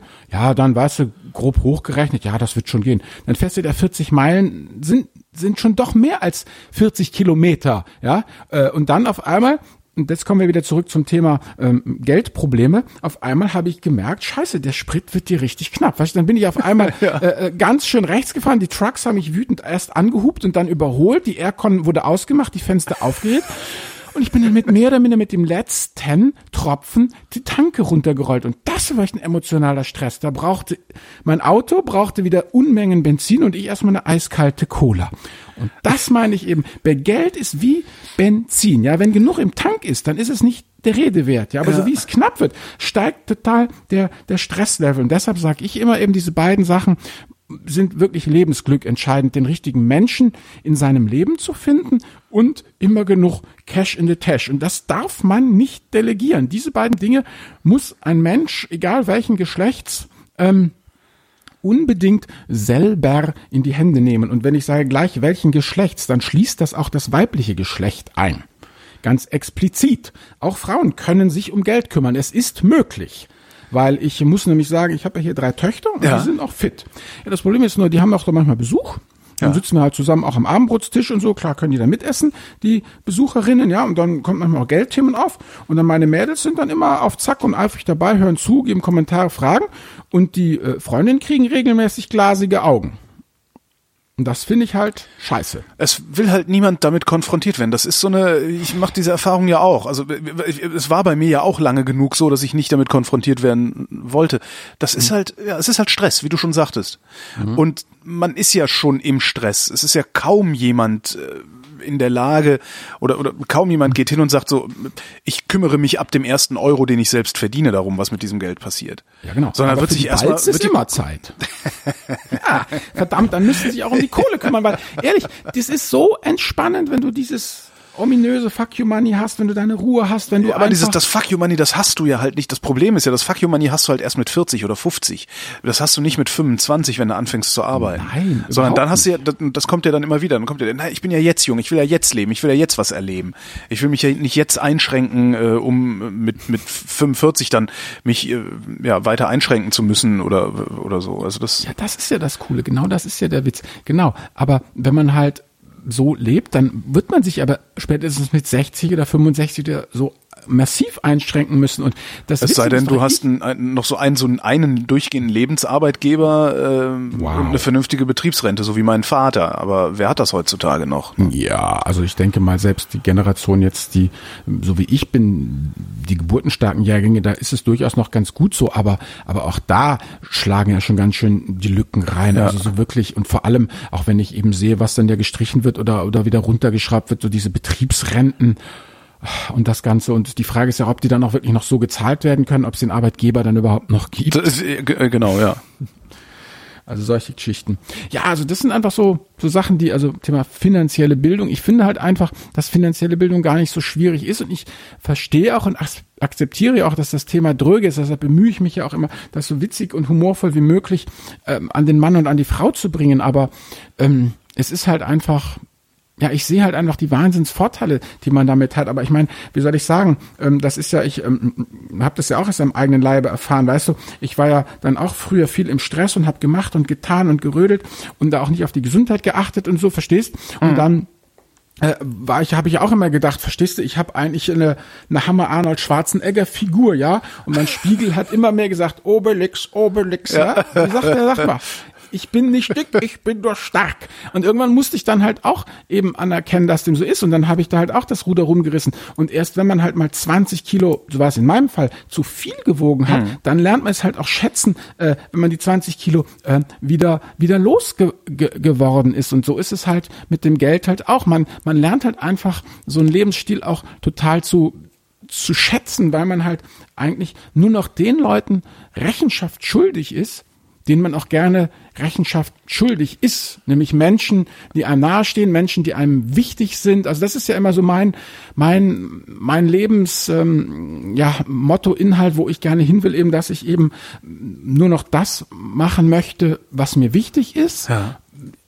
Zu den Zeitpunkten, die ich mir selber aussuche und eben mit den Menschen, die mir wichtig sind. Mhm. Also kurz und bündig zusammengefasst eben dieses Leben und Arbeiten in der arschlochfreien Zone. Ja. Und das ist eigentlich für mich viel, viel, also dieses einen schönen Alltag. Also ich bemühe mich immer, mir einen schönen Alltag zu machen und nicht auf die Ferien hinzuleben oder aufs Wochenende, weißt du? Weil also, wenn, wenn mein Alltag schön ist, dann, ja, dann klar ist es auch schön, in Urlaub zu fahren, an exotische Plätze, aber eigentlich, ähm, wie soll ich sagen, sie hat 365 Tage und, und wenn ich 30 Tage Urlaub habe, dann habe ich weniger als ähm, 10 Prozent, also ungefähr, na gut, Wochenende kommt ja noch dazu, dann vielleicht 10 Prozent des Jahres Urlaub. Und was mache ich mit den anderen 90 Prozent? Da versuche ich mal hebelmäßig immer versuchen, erstmal die 90 Prozent schön zu kriegen. Und dann können wir, weißt du, dann können wir an den 10 Prozent immer noch schrauben. Ja. So ist halt meine Einstellung. Aber das muss, aber das zum Beispiel ist auch wieder so eine Sache, da bin ich auch zu sehr Rheinländer, ne? Jedem Tierchen sein Pläsierchen, jeder Jack ist anders. Sollen die Leute das doch handhaben, wie sie, wie sie lustig sind. Ich mache das halt einfach nur für mich und ich würde auch nie, nie jemanden missionieren. Also die, ich bin ja der Meinung, wer erwachsen ist, Vollbesitz seiner geistigen, körperlichen Kräfte, der hat das Recht und die Pflicht, sein Leben selbst zu gestalten und da soll dann auch niemand einer reinreden. Aber was trotzdem sehr interessant ist, ist, also ich habe das festgestellt jetzt, als ich dann auf diese, insbesondere diese Early Retirement Szene gestoßen mhm. bin, darüber was erzählt habe im Podcast mhm. und auch ein bisschen was geblockt hatte, mhm. äh, wie viele Menschen auf einmal ankommen und sich missioniert fühlen mhm. und dich darüber belehren wollen, dass das ja eigentlich gar nicht geht. Das mhm. finde ich wirklich faszinierend. Woher kommt das? Wer, ja, ja. Sind, fühlen die sich ertappt? Beides. Ich meine, es ist halt einfach irgendwie, ich denke, es ist eine Kombination aus beidem. Ich meine, zum einen, du musst ja nur irgendwas, ich meine, es gab ja mal Zeiten, da hast du sich auf den Scheiterhaufen gebracht, wenn du den Schwachsinn erzählt hast, dass die Erde tatsächlich eine Kugel sei und keine Scheibe. Ja, also du musst ja nur irgendwas behaupten, es mag wahr oder unwahr sein, was weit genug vom Mainstream weg ist, und dann wird man dich dafür hassen. Also das ist ja einfach die natürliche Abstoßungsreaktion. Mhm. Naja, und zum anderen ist es halt, denke ich mal, so eine Mischung auch aus der einen Seite, man kann es sich gar nicht vorstellen, so zu leben, weil ich sage ja immer, ich persönlich finde es, es ist viel, viel, viel schwieriger, 20 Prozent äh, deines Einkommens zu sparen als 70 Prozent. Weißt du, wenn du 20 Prozent also sparst, das würde ich jetzt nicht denken, aber also jetzt aus, pass, meiner, aus meiner aktuellen warum. Situation her, aber ja, gut, ja. Nein, nein, pass auf, ja, ich erkläre dir warum. Und zwar aus dem folgenden Grund. Wer 20 Prozent spart, der lebt eigentlich ein klassisches Leben mhm. und bemüht sich halt so viel wie möglich zu sparen. Mhm. Ist halt ein vernünftiger Mensch, der sieht, der Nachbar hat einen Mercedes, aber es ist schlauer, wenn ich mir nur einen Opel kaufe. Mhm. Fertig. Der, der 70 Prozent spart, der führt ein ganz anderes Leben. Lebensentwurf. Der will Ja. überhaupt kein Auto. Der fährt öffentlich oder mit dem Fahrrad. Also das sind ganz andere radikale Lebensentwürfe, die dazu, und diese 70% Sparquote, das ist keine 70% Sparquote, sondern das ist einfach ein Abfallprodukt dieses Lebensstils. Und der ist natürlich so outlandish, wie man im Amerikanischen sagt, so irrsinnig, so aberwitzig, dass es halt einfach so freakish ist, dass die Leute da einfach misstrauisch werden. Nein, das ist kein Lebensstil für, für, äh, für, für jedermann. Es ist halt einfach, äh, ja, schon eine, eine besondere Geschichte. Und äh, da fühlen die Leute sich natürlich schon einfach, man wird halt misstrauisch, weißt du, ist genauso, wenn, wenn auf einmal dann alle mit lila Haaren rumlaufen, so, letztendlich genauso, weißt du, wie es früher war, wenn, wenn Männer mit Ohrringen rumliefen oder so, oder Tätowierung, das ist ja heutzutage auch ganz, ich meine, wer hat denn keine Tätowierung mehr heutzutage? So, ich denke, da, das ist ein Teil einfach so. Ich sehe das, du, du hast im Blog was geschrieben oder wie, und dann hast du Antworten bekommen, so nach dem Motto, Holger, spinnst du oder was? Ja, das, das, das, äh, wenn das jeder machen würde, das Mhm. kann, das kann ja überhaupt nicht funktionieren. Wenn das nämlich alle machen, dann äh, geht keiner mehr arbeiten, dann ist das Wachstum Mhm. weg, das du brauchst, um deine 5% Rendite da zu fahren. Mhm. Ähm, dann gab's einen, der sagt, das ist prinzipiell ist das ein ist das äh, ein, ein eine asoziale ein, ein asoziales System, weil du ja das System, das wir haben, also diese diese Marktwirtschaft, die wachstumsgetriebene Marktwirtschaft, im Grunde hackst und äh, das Geld, das du einnimmst, ohne zu arbeiten, muss ja irgendjemand anders erarbeiten, der dann dafür ausgebeutet wird und sowas alles. Also hauptsächlich ging es darum zu sagen, das geht nicht. Das fand ich schon sehr interessant. Ja gut, weißt du, ne? Es geht nicht, sagen die Experten, kam einer, der wusste es nicht, macht es und ging doch. Ja. Gut, mein, dieses Thema, was ich halt interessant finde, was da halt auch da sehr stark dahinter Wobei, was, was, passiert, was passiert, wenn das jeder macht? Das ist doch cool. Ich meine, überleg doch mal, geh doch mal dieses, was, was ist einfach diese protestantische Arbeitsethik? Jetzt überleg doch mal einfach zurück 2000 Jahre, pauschal gesprochen, die alten Griechen, ne? Ja. Ich meine, wer hat denn da gearbeitet? Die Sklaven. Die Sklaven, genau. Kreti und Pleti schuften in den Olivenhain und all die Männer, von denen wir heute noch hören, das waren Rumlungerer, Ja. Parasiten. Jetzt überleg dir doch mal, der gute Archimedes. Ich weiß ja nicht, ähm, hier bei uns in, in ähm, Hamburg, die Fußgängerzone, ja, äh, die, äh, der Jungfernstieg und so. Jetzt stell dir mal vor, da rast einer laut schreiend nackt bei euch über die, durch die Fußgängerzone. Ja. Du bist in Berlin, glaube ich, ne? Über den Alexanderplatz. Jemand rast nackt, laut schreiend über den Alexanderplatz. Sagst du dann, was für ein Irrer sperrt ihn ein? Oder sagst du, wow, was für ein Genie, von dem wird man 2000 Jahre später noch in den Geschichtsbüchern hören. So geht ja die Sage von Archimedes, dass er sein Heureka da dann erfunden hat. Das heißt, ähm, es zeigt doch die Leute, die, die nicht gearbeitet haben, die nichts getan haben, in dem Sinne, die keine protestantische Arbeitsethik verfolgt haben, das sind die, von denen wir nachher in den Geschichtsbüchern lesen. Das sind die, die uns die Geometrie gebracht haben, das sind die, die die, die Demokratie erfunden haben, das sind die, die rumphilosophiert haben, von denen man heute noch, noch hört. Wäre doch nicht schlecht. Ich meine, ich, ich wäre sofort dafür, die Sklaverei wieder einzuführen und zwar in Form von Robotern, von Maschinen. Ja. Also warum, warum soll ein Mensch von morgens bis abends arbeiten? Die, also sorry, es gibt sicherlich Jobs, ähm, die sind absolut äh, notwendig und, und wichtig und die muss man dann halt besser bezahlen, mehr respektieren oder wir werden technische, technische Lösungen dafür finden. Aber ich finde eigentlich, äh, warum soll ein Mensch nicht sich ähm, ja ohne den Druck zur Arbeit ent, entfalten? Warum sollen die blöden Maschinen das nicht für uns Aber machen? erzeugst du nicht den, ja okay, aber erzeugst letztlich du nicht den Druck auf andere, dass sie arbeiten müssen, weil irgendwer deine Rendite ja erwirtschaften muss? Nö, ich gebe Kapital und hoffe, dass ich was kriege. Und wenn die anderen sagen, Alter, pff, nicht mit mir, ich mache das auch, dann wird sich die Gesellschaft halt transformieren. Also das ist ja, Und zwar so richtig, mein, ja. Ja, es ist halt mein Risiko. Ich, ich gebe ja Geld und gehe ins Risiko. Ich kann mein Geld halt mehr, ne, 50 Prozent oder mehr verlieren und äh, äh, äh, als Kapitalgeber. Und wenn, wenn, wenn halt die Masse der Leute sagt, wir machen das nicht mehr mit, wir wollen auch Kapitalgeber sein, dann wird sich das halt verschieben, ja. Aber warum, ich meine, das ist ja diese, diese protestantische Arbeitsethik, die dahinter steckt, dieses, weißt du, Ja. was ich immer ganz erstaunlich Schaffst finde, du was, dann von- bist du was. Ja, genau. ja, oder was die SPD ja sogar sagt, weißt du, wer nicht arbeitet, soll auch nicht essen, weißt du, solche Geschichten. Also das wundert mich. Was soll das? Also ist der Mensch ist doch nicht als Arbeitsmaschine äh, äh, geboren. Also ich persönlich äh, denke, da wird doch etliches äh, äh, pass passieren. Und, und ich meine, guck mal, viele Jobs, die, die gefährlich sind, die übel sind, die werden doch schon von, von Maschinen ähm, erledigt. Und wenn die hier, wie hießen sie, Boston Dynamics, wenn die mit ihren äh, Ja, Robotern ja. da noch mehr in, in, in, in, vorankommen, weiß der Teufel, was da noch alles ähm, draus, äh, draus wird, ja. Ich meine, mit der Landwirtschaft kann das ja auch nicht so weitergehen, ja. Nee. Also mit dem, mit dem, mit dem ganzen Intensivlandbau und dem ganzen, da müssen die Naturwissenschaftler, Ingenieure auch noch mal ran, da sich was Besseres zu, zu überlegen. Und dann müssen wir halt gucken, dann müssen auf der anderen Seite müssen natürlich auch nachgezogen werden Gesetze, dass, was Monsanto oder, oder andere große das nicht alles patentieren können, Mhm. äh, und dann wieder diese Geschichte ist. Aber das sind ja dann eigentlich, da kommt man übrigens, das ist ganz erstaunlich, wenn man darüber nachdenkt, über solche Sachen, dann kommt man sehr schnell in so lebensphilosophische Geschichten, die mit Finanzen gar nichts mehr zu tun haben. Stimmt. Und das hast du ja eigentlich, das, das hast du ja eigentlich überall da, wo, äh, ich sag mal, du, du gegen den Mainstream argumentierst. Ne? Das ist ja, das haben wir, sehen wir gerade mit, bei, bei Automobilen sehen wir das ja gerade. Also da scheint ja gerade so sich ein Paradigmenwechsel anzudeuten. Ob der dann stattfindet oder ob nicht, das äh, ist dann wahrscheinlich den, den, den Bindungskräften der alten Welt äh, geschuldet. Ja. Also das werden wir dann sehen, ja. Warum nennst du dich eigentlich Finanzvisier? Oh, wegen der Parabel von dem schlauen Wesir. Also die Geschichte geht so, es war einmal ein äh, Sultan, der hatte irgendeinen Job zu erledigen, den hat der Wesir zur äußersten Zufriedenheit des Sultans erledigt und dann wollte eben der Sultan sich erkenntlich sagen beim Wesir, sagt, hey Wesir, was willst du haben? Auch sagt der Visier, nichts Besonderes hier, kleines Schachbrett.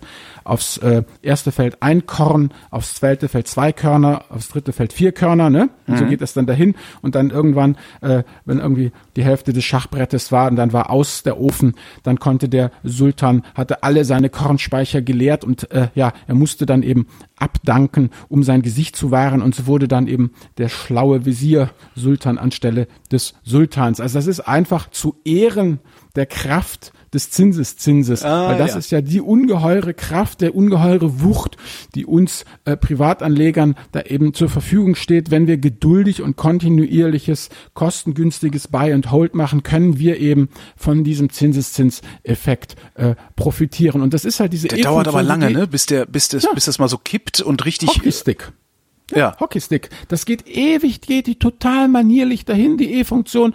Aber irgendwann gibt die halt Vollgas und dann schießt sie nach oben ab. Ja, man muss Geduld haben. Es ist wie soll Wie viel, kann- kannst du das in Jahren ausdrücken eigentlich? Ja, 30 Jahre in etwa. Die ersten 10 Jahre ist Pillepalle. Da lachst du dich kaputt über Ja. den Zinseszinseffekt. Da fragst du dich, weißt du, Wofür zu- was wofür da ich rauskommt. den Scheiß Wo eigentlich? mache ich den. Scheiß? Das ist wie, ähm, ich muss jetzt hier mal als Hamburger doch mal hier ein maritimes Beispiel bringen. Ja. Wenn diese gewaltigen Fähren ablegen, Ja. dann kocht ja das Wasser und nichts passiert. Und dann äh, drehst du dich um, quatscht irgendwie noch kurz mit, mit deinem Kumpel, sagst, Dann ist das Schiff weg. ja, und dann auf einmal ist er weg. Das geht nämlich dann so ist es. Die ersten zehn Jahre lachst du dich kaputt. Die zweiten zehn Jahre, 20 Jahre so und sagst du, mm, ja, doch, okay. Und auf einmal nach 30 Jahren oder besser gesagt, im Jahr 28 bis 30, Ja. da explodiert's dann. Und dann auf einmal fällt dir der Topf Gold in den Schoß. Aber das ist halt einfach ein Spiel auf Zeit und auf Geduld. Und deshalb eben Diversifikation, verschiedene Assetklassen, habe ich ja ganz am Anfang gesagt, investiere in dein Humankapital. Ja, sieh immer Aber zu, was nutzt, dass was du nutzt das in, genau, was nutzt es, dass ich in 30 Jahren äh, irgendwie, also angenommen, ich lege jetzt meine 10.000 Euro irgendwo hin Mhm. und hab dann in 30 Jahren fällt mir zwar der Topf voll Gold in den Schoß, aber der Schoß ist nicht mehr fruchtbar, ne? Ja, du musst auf jeden Ja. Fall immer, ganz, ganz wichtig, du musst immer sehen, dass du immer Cashcow bleibst, dass du immer die Möglichkeit hast, dein eigenes Geld eben zu verdienen. Aber das ist ja auch eben nicht alle Eier in ein Nest. Man hat halt dann eben verschiedene Einkommensströme, ja. Und Ja. der erste und große Einkommensstrom ist natürlich praktisch für alle Leute, die äh, äh, ja die eigene Die Arbeitskraft, Erwerbsarbeit, ja. die Erwerbsarbeit. Und äh, wenn man einfach sagt, dass man eben, so eine Studie hat mal gesagt, irgendwie ein Akademiker hat ein Erwerbspotenzial von zwei Millionen Euro rund und roh übers Berufsleben. Und ist natürlich klar, jedes Jahr wird das weniger und irgendwann ist halt aus. Und dann muss man halt eben zusehen, dass man frühzeitig komplementäre äh, äh, Quellen eben sich äh, erschließt. Das ist eigentlich, eigentlich ist es total simpel. Du sollst halt nicht alles auf ein Pferd setzen, selbst wenn du dieses Pferd bist, Ja. sondern schön diversifizieren. Ich meine, und ähm, das wird natürlich auch mal nicht gerne gehört und es ist furchtbar unromantisch, aber ähm, eine Heirat ist auch eine Diversifikation. Also wenn, weißt du, wenn einer im öffentlichen Dienst ist und einer selbstständig in verschiedenen Branchen, ja, dann hast du einfach auch andere Möglichkeiten eben. Ja, das geht ja schon ganz profan dabei los, wenn zwei sich eine Wohnung teilen, dann bezahlst du ein halbes Badezimmer, darfst aber ein ganzes nutzen. Ja. So, das sind schon mal die ersten Skalengewinne, die da auftreten. Also ähm, ich weiß, das wird immer eben nicht gerne gehört, aber ja, zwei sind halt schon ein Team. Ja. Man darf sich halt nur nicht scheiden lassen, weil dann wird's teuer, ne? Das ist wahr, das ist wahr. Natürlich, es hat alles seine Vor- und, und Nachteile. Also ich äh, mu- muss es halt immer abwägen, aber ich stelle halt auch einfach fest, dass ähm, ja man man muss halt das ist blöd, ich glaube bei den ganzen Scheidungsraten und bei dem alles, was schiefgehen kann, aber ich hab- bin halt eigentlich immer im Leben bis jetzt damit ganz gut gefahren, dass ich so, ne, was als Rheinländer, es hätte noch immer Jotje Ja. Jange. Also, dass man irgendwie doch einen gewissen Grundoptimismus hat und einfach, ja, an die Sache so rangeht und sagt, das wird schon irgendwie äh, klappen. Und das hat sich auch in, in einfach in der Mehrzahl, also ich habe auch meine, meine Fehler und meine Rückschläge und meine Niederlagen erlitten, aber ich habe doch mehr Erfolge als Niederlagen und das bedeutet dann, mehr brauchst du ja nicht. Weißt du, wie Costolani ja gesagt hat, er, er verliert in 49 Prozent aller Fälle Geld. Ja. Was aber umgekehrt bedeutet, in 51 Prozent aller Fälle gewinnt der Geld und das hat ihm zum guten Leben gereicht. Das ist ein bisschen mehr, als er verloren hat, ja. Ja, also du brauchst halt ein kleines positives Delta und dann ist auch gut. Und wenn man dann irgendwie ein maßvolles und vernünftiges Leben führt, paar nette Freunde hat, sich ein paar Sachen im Leben gönnt, hat ja jeder, hat ja andere Schwächen, also Whisky und Craftbier und dann, ja, und irgendwie sich vernünftig einrichtet im Leben, mit Freunden, mit Kleinigkeiten, die einem gefallen, eine nette Wohnung, was einem halt wichtig ist, dann finde ich, kommt man eigentlich auch ganz gut, ganz gut durch. Da braucht man dann keinen 5er BMW vor der Tür stehen zu haben. unbedingt. Ja, das stimmt. Du ähm, sagtest ganz am Anfang sagtest du den Begriff äh, Rebalancing. Ähm, wa- was was ist das? Was meinst du damit?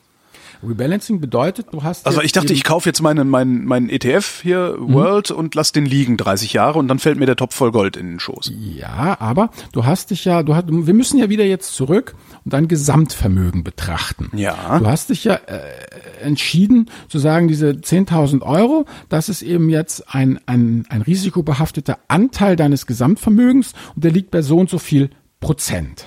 Und jetzt musst du eben jedes Jahr, am Ende des Jahres guckst du, ob das immer noch dieses Risikoverhältnis ist, äh, weil du willst ja, wenn die einzigen Anlageklassen sich auseinander entwickeln, also nehmen wir mal an, du hast jetzt eben äh, ähm, Aktien und Anleihen und die Aktien haben sich sehr gut entwickelt, dann hast du ja auf einmal äh, womöglich nicht mehr äh, äh, ein Verhältnis von, was weiß ich, ähm, äh, 50-50, sondern die Aktien haben sich total entwickelt, dann bist du auf einmal bei 60-40. Ja. Und dann musst du umschichten. Du willst ja wieder auf 50-50 zurück. Warum will ich das? Ja, weil das äh, deine Risikotoleranz entspricht. Ach so. Weil du einfach gesagt hast, ähm, ich ertrage es, also nehmen wir mal folgendes ganz simples Beispiel. Du hast ein Gesamtvermögen von 100.000 Euro. Okay. Und du sagst, ich vertrage es, wenn ähm, ich einen Verlust meines Gesamtvermögens von 5% erleide. Ja? Also Ja. mein Gesamtvermögen darf nie unter 95.000 Euro sein, sonst kriege ich Schnappatmung. Ja.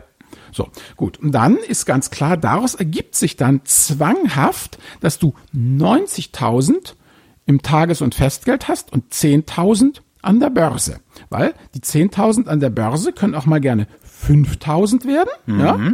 Und damit hast du dann äh, eben genau diese Risikotoleranz erreicht. Das heißt, im schlimmsten aller Fälle ist dein Vermögen noch 95.000 Euro wert. Jo. Und wenn jetzt aber die Aktien sich übermäßig vermehren und dann runterkrachen, dann äh, werden die ja immer stärker und, und, und das Ganze wird immer schwankender. Du musst also dann immer nachziehen. Du musst immer deine Risikotoleranz äh, halten. Du kannst natürlich sagen, oh, ich bin jetzt mutiger geworden, ich habe das jetzt irgendwie, ich hatte jetzt mal einen Crash von, äh, äh, ja, von dieser Halbierung und irgendwie, ob ich 5000 Euro mehr oder weniger auf dem Konto habe, das geht mir jetzt echt am Arsch vorbei, ja. Ich bin mutiger und dann redest du halt, aber dann machst du eine strategische Entscheidung, die besagt, ich bin jetzt einfach erfahrener geworden, ich bin mutiger geworden, ich halte mehr aus, die Immunisierung hat eingesetzt, ich vertrage jetzt größere Schwankungen. Und dann sagst du vielleicht 80-20 Ja. ist mal Neues. Und dann gehst du dahin. Aber du lässt es nicht wildwüchsig einfach so laufen, sondern du hast, ich hatte auch letztens welche im Coaching, die hatten sich halt vorgestellt, 5% Rendite wollen sie haben, auf jeden Fall. Mhm. Ich sagte, ja, ist okay, Jungs, machen wir, kriegen wir hin. Haben wir alles Mögliche kalkuliert, sag ich so und so und so. Und dann sie gesagt, aber ihr wisst schon, Freunde, dass, ähm, wenn ihr mit dem Ding an den Start geht, das kann auch mal sich gerne halbieren. Ähm, in, in seiner Wertigkeit. Äh, äh, könnt ihr dann auch ruhig schlafen? Ist das okay für euch? Mm, ah, mm, mm. Ach so. Ich habe sie erstmal laufen lassen. Das ist ja der Trick. Wenn ich ihnen gleich von vornherein gesagt habe, das haltet ihr nie durch, ja, dann wären sie ja maulig gewesen. Und zum Schluss hat einer dann gesagt, hm, ach so, Herr Warnecke, also, also man muss erst überlegen, wie viel Risiko man aushält. Und daraus ergibt sich dann die Rendite. Sag ich, jo Kumpel, so ist es. Und dann waren sie auch zufrieden. Also du musst immer erst gucken, wie viele Tiefschläge du aushältst, ja, Ja. bevor du sagst, äh, äh, und das will ich als Rendite, weil die Rendite ist immer, das ist ja das Geile, also dieses Renditemäßige, hier, Rendite, Rendite, Rendite, ja, das ist die typische End- und Kleinanlegerverarsche, ja. Ja. Ich habe ja schon die, das, die Ehre und das Glück gehabt, mit etlichen Profis jetzt zu reden. Der Profi interessiert sich in feuchten Kehricht für die Rendite. Der Profi löchert dich nur nach dem Risiko. Was ist das Risiko? Wie hoch ist das Risiko? Wie sind die Wahrscheinlichkeiten? Für welche Verluste? Und dann hört er sich an, welche Rendite ihm dafür bietest. Und dann entscheidet er erst, ob er den Deal eingeht oder nicht.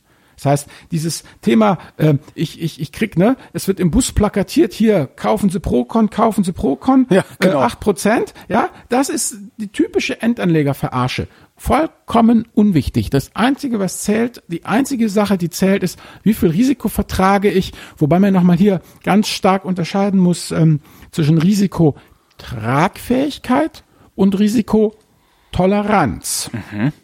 Weil meine Risikotoleranz ist, ich sage, ich habe ewig Zeit und ich ertrage locker mental, ja, es macht mir gar nichts aus, äh, wenn mein Vermögen sich halbiert. Ja. Sehe ich total lässig, habe ich kein Problem mit, schalte ich um, äh, die Börsenbrennpunkt wird nicht geguckt, ich gehe mit den Kumpels einen heben. Ja. Gut, das ist deine Risikotoleranz. Ja. Jetzt fast forward, dein Heiratsantrag wurde angenommen, das Kind ist unterwegs, in fünf Jahren soll gebaut werden. Deine Risikotoleranz ist die gleiche, aber deine Risikotragfähigkeit ist auf praktisch null zusammengeschnurrt, weil in fünf Jahren soll nämlich die bestimmte Summe X am Start sein, um die Immobilie zu kaufen. Das heißt, da ist es dann einfach so, dass du dir nichts mehr leisten kannst, sondern dass du nur einen ganz geringen Teil deines Vermögens an der Börse haben kannst und den Rest zusammen hamsterst und hortest und schön im Tages- und Festgeld speicherst, um eben dann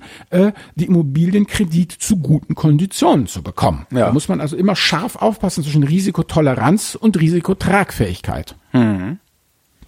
Also das ist einfach so, so eine Geschichte und das, ja, das sind so die, die, die Sachen. Und was ich natürlich, jetzt klingt jetzt alles so lässig, wie ich das daher sage. Ich hoffe zumindest, dass es lässig klingt. Aber Freunde, ähm, das ist so, weißt du, wie mit diesen Schwarzgurten, die da so lässig durch die Gegend fuchteln und die Gegner fliegen links und rechts weg. Das sind halt 20 Jahre Erfahrung und Lehrgeld gezahlt im Premium-Bereich. Also das ist, ähm, ja, da muss man sich selber langsam ranrobben und man muss seine eigenen Fehler machen und muss auch mal herzhaft fluchen. Und das, was ich halt immer nur bitte wirklich allen hier mitgeben möchte, ist, fangt an. Zaudert nicht ewig rum, fangt an. Probiert es aus. Man kann, es ist wie, letztens mal ein paar Seglern sich unterhalten. Weißt du, du kannst Segeln nur durch Segeln lernen. Ja, Ja. es funktioniert einfach nicht anders. Und an der Börse kann man auch nur mit echtem Engagement lernen. Und man muss einfach, man muss anfangen, diese ewige Zauderitis, diese ewiges, ah, ich weiß nicht, und diese, ich halte mir alles offen. Wobei ich jetzt natürlich auch nicht weiß, ob ich nicht als alter Brummbär auch, äh, äh, will ich sagen, vielleicht aus der Zeit gefallen bin. Mir fällt halt einfach nur auf, dass die jungen Leute ja sehr oft um 23.55 Uhr irgendwie noch erbittert über WhatsApp diskutieren, in welchem Club man sich denn jetzt um Mitternacht trifft und dass das alles so immer gerne im Ungefähren bleibt. Und das, das funktioniert halt an der Börse nicht, diese Nummer. Das ist halt einfach, man muss sich halt irgendwann mal entscheiden und da muss man halt auch bei seinem äh, Plan äh, bleiben, wenn man an ihn glaubt und muss halt auch Sturheit, also das sage ich ja sowieso. Sturheit ist es eigentlich. Ja, Intelligenz wird echt überbewertet. Sturheit, Sturheit, Sturheit. Was erinnert dich doch an Motorhead. In unserer Jugend, also in meiner Jugend zumindest, war das eine dreckige, verlauste, laute Krachkombo, die kein Mensch ernst genommen hat. Und die machen einfach ewig, haben sie es gemacht. Und zum Ja. Schluss waren Lemmy und seine Mannen einfach total ja. respektiere, respektierte Götter im Hardrock- und Metal-Himmel. Also einfach, also oder bei den Blogs ist es ja genau das Gleiche, weißt du, ich mache das jetzt einfach noch ein paar Jahre und dann einfach Last Man Standing, einfach du schieres Dasein, du schieres stur Durchhalten, bist du dann, ja, weißt, der ewige Kanzler. Stimmt, ja, aber das ist, recht, ja, dieses klar. Intelligenz ist, es kommt, also es kommt der ans Ziel, der nicht aufgibt, nicht der, der kühn Es wird, der, es wird derjenige, derjenige Parteivorsitzender, der äh, das Gelaber äh, im Ortsverein am längsten ausgehalten hat. Ja. Genau, ja, Ja. genau. Der, der im verrauchten Hinterzimmer als letzter vom Stuhl fällt, der wird Präsi. Genau. Welche Fehler hast du denn eigentlich gemacht? Also wo, was hat dich das Lehrgeld gekostet? Welche Fehlentscheidungen? Das Vertrauen in die Profis und das Welche Vertrauen Profis? Also tatsächlich Banken, mein Vermögensberater. Ver- Okay. Genau, Banken, Vermögensberater, die gesagt haben, wo ich ja eben gesagt habe, ne, dass man eben sich Profis anvertraut. Wenn ich zum Arzt gehe, dann glaube ich Ja. auch grundsätzlich, dass der Arzt mir helfen kann, ja.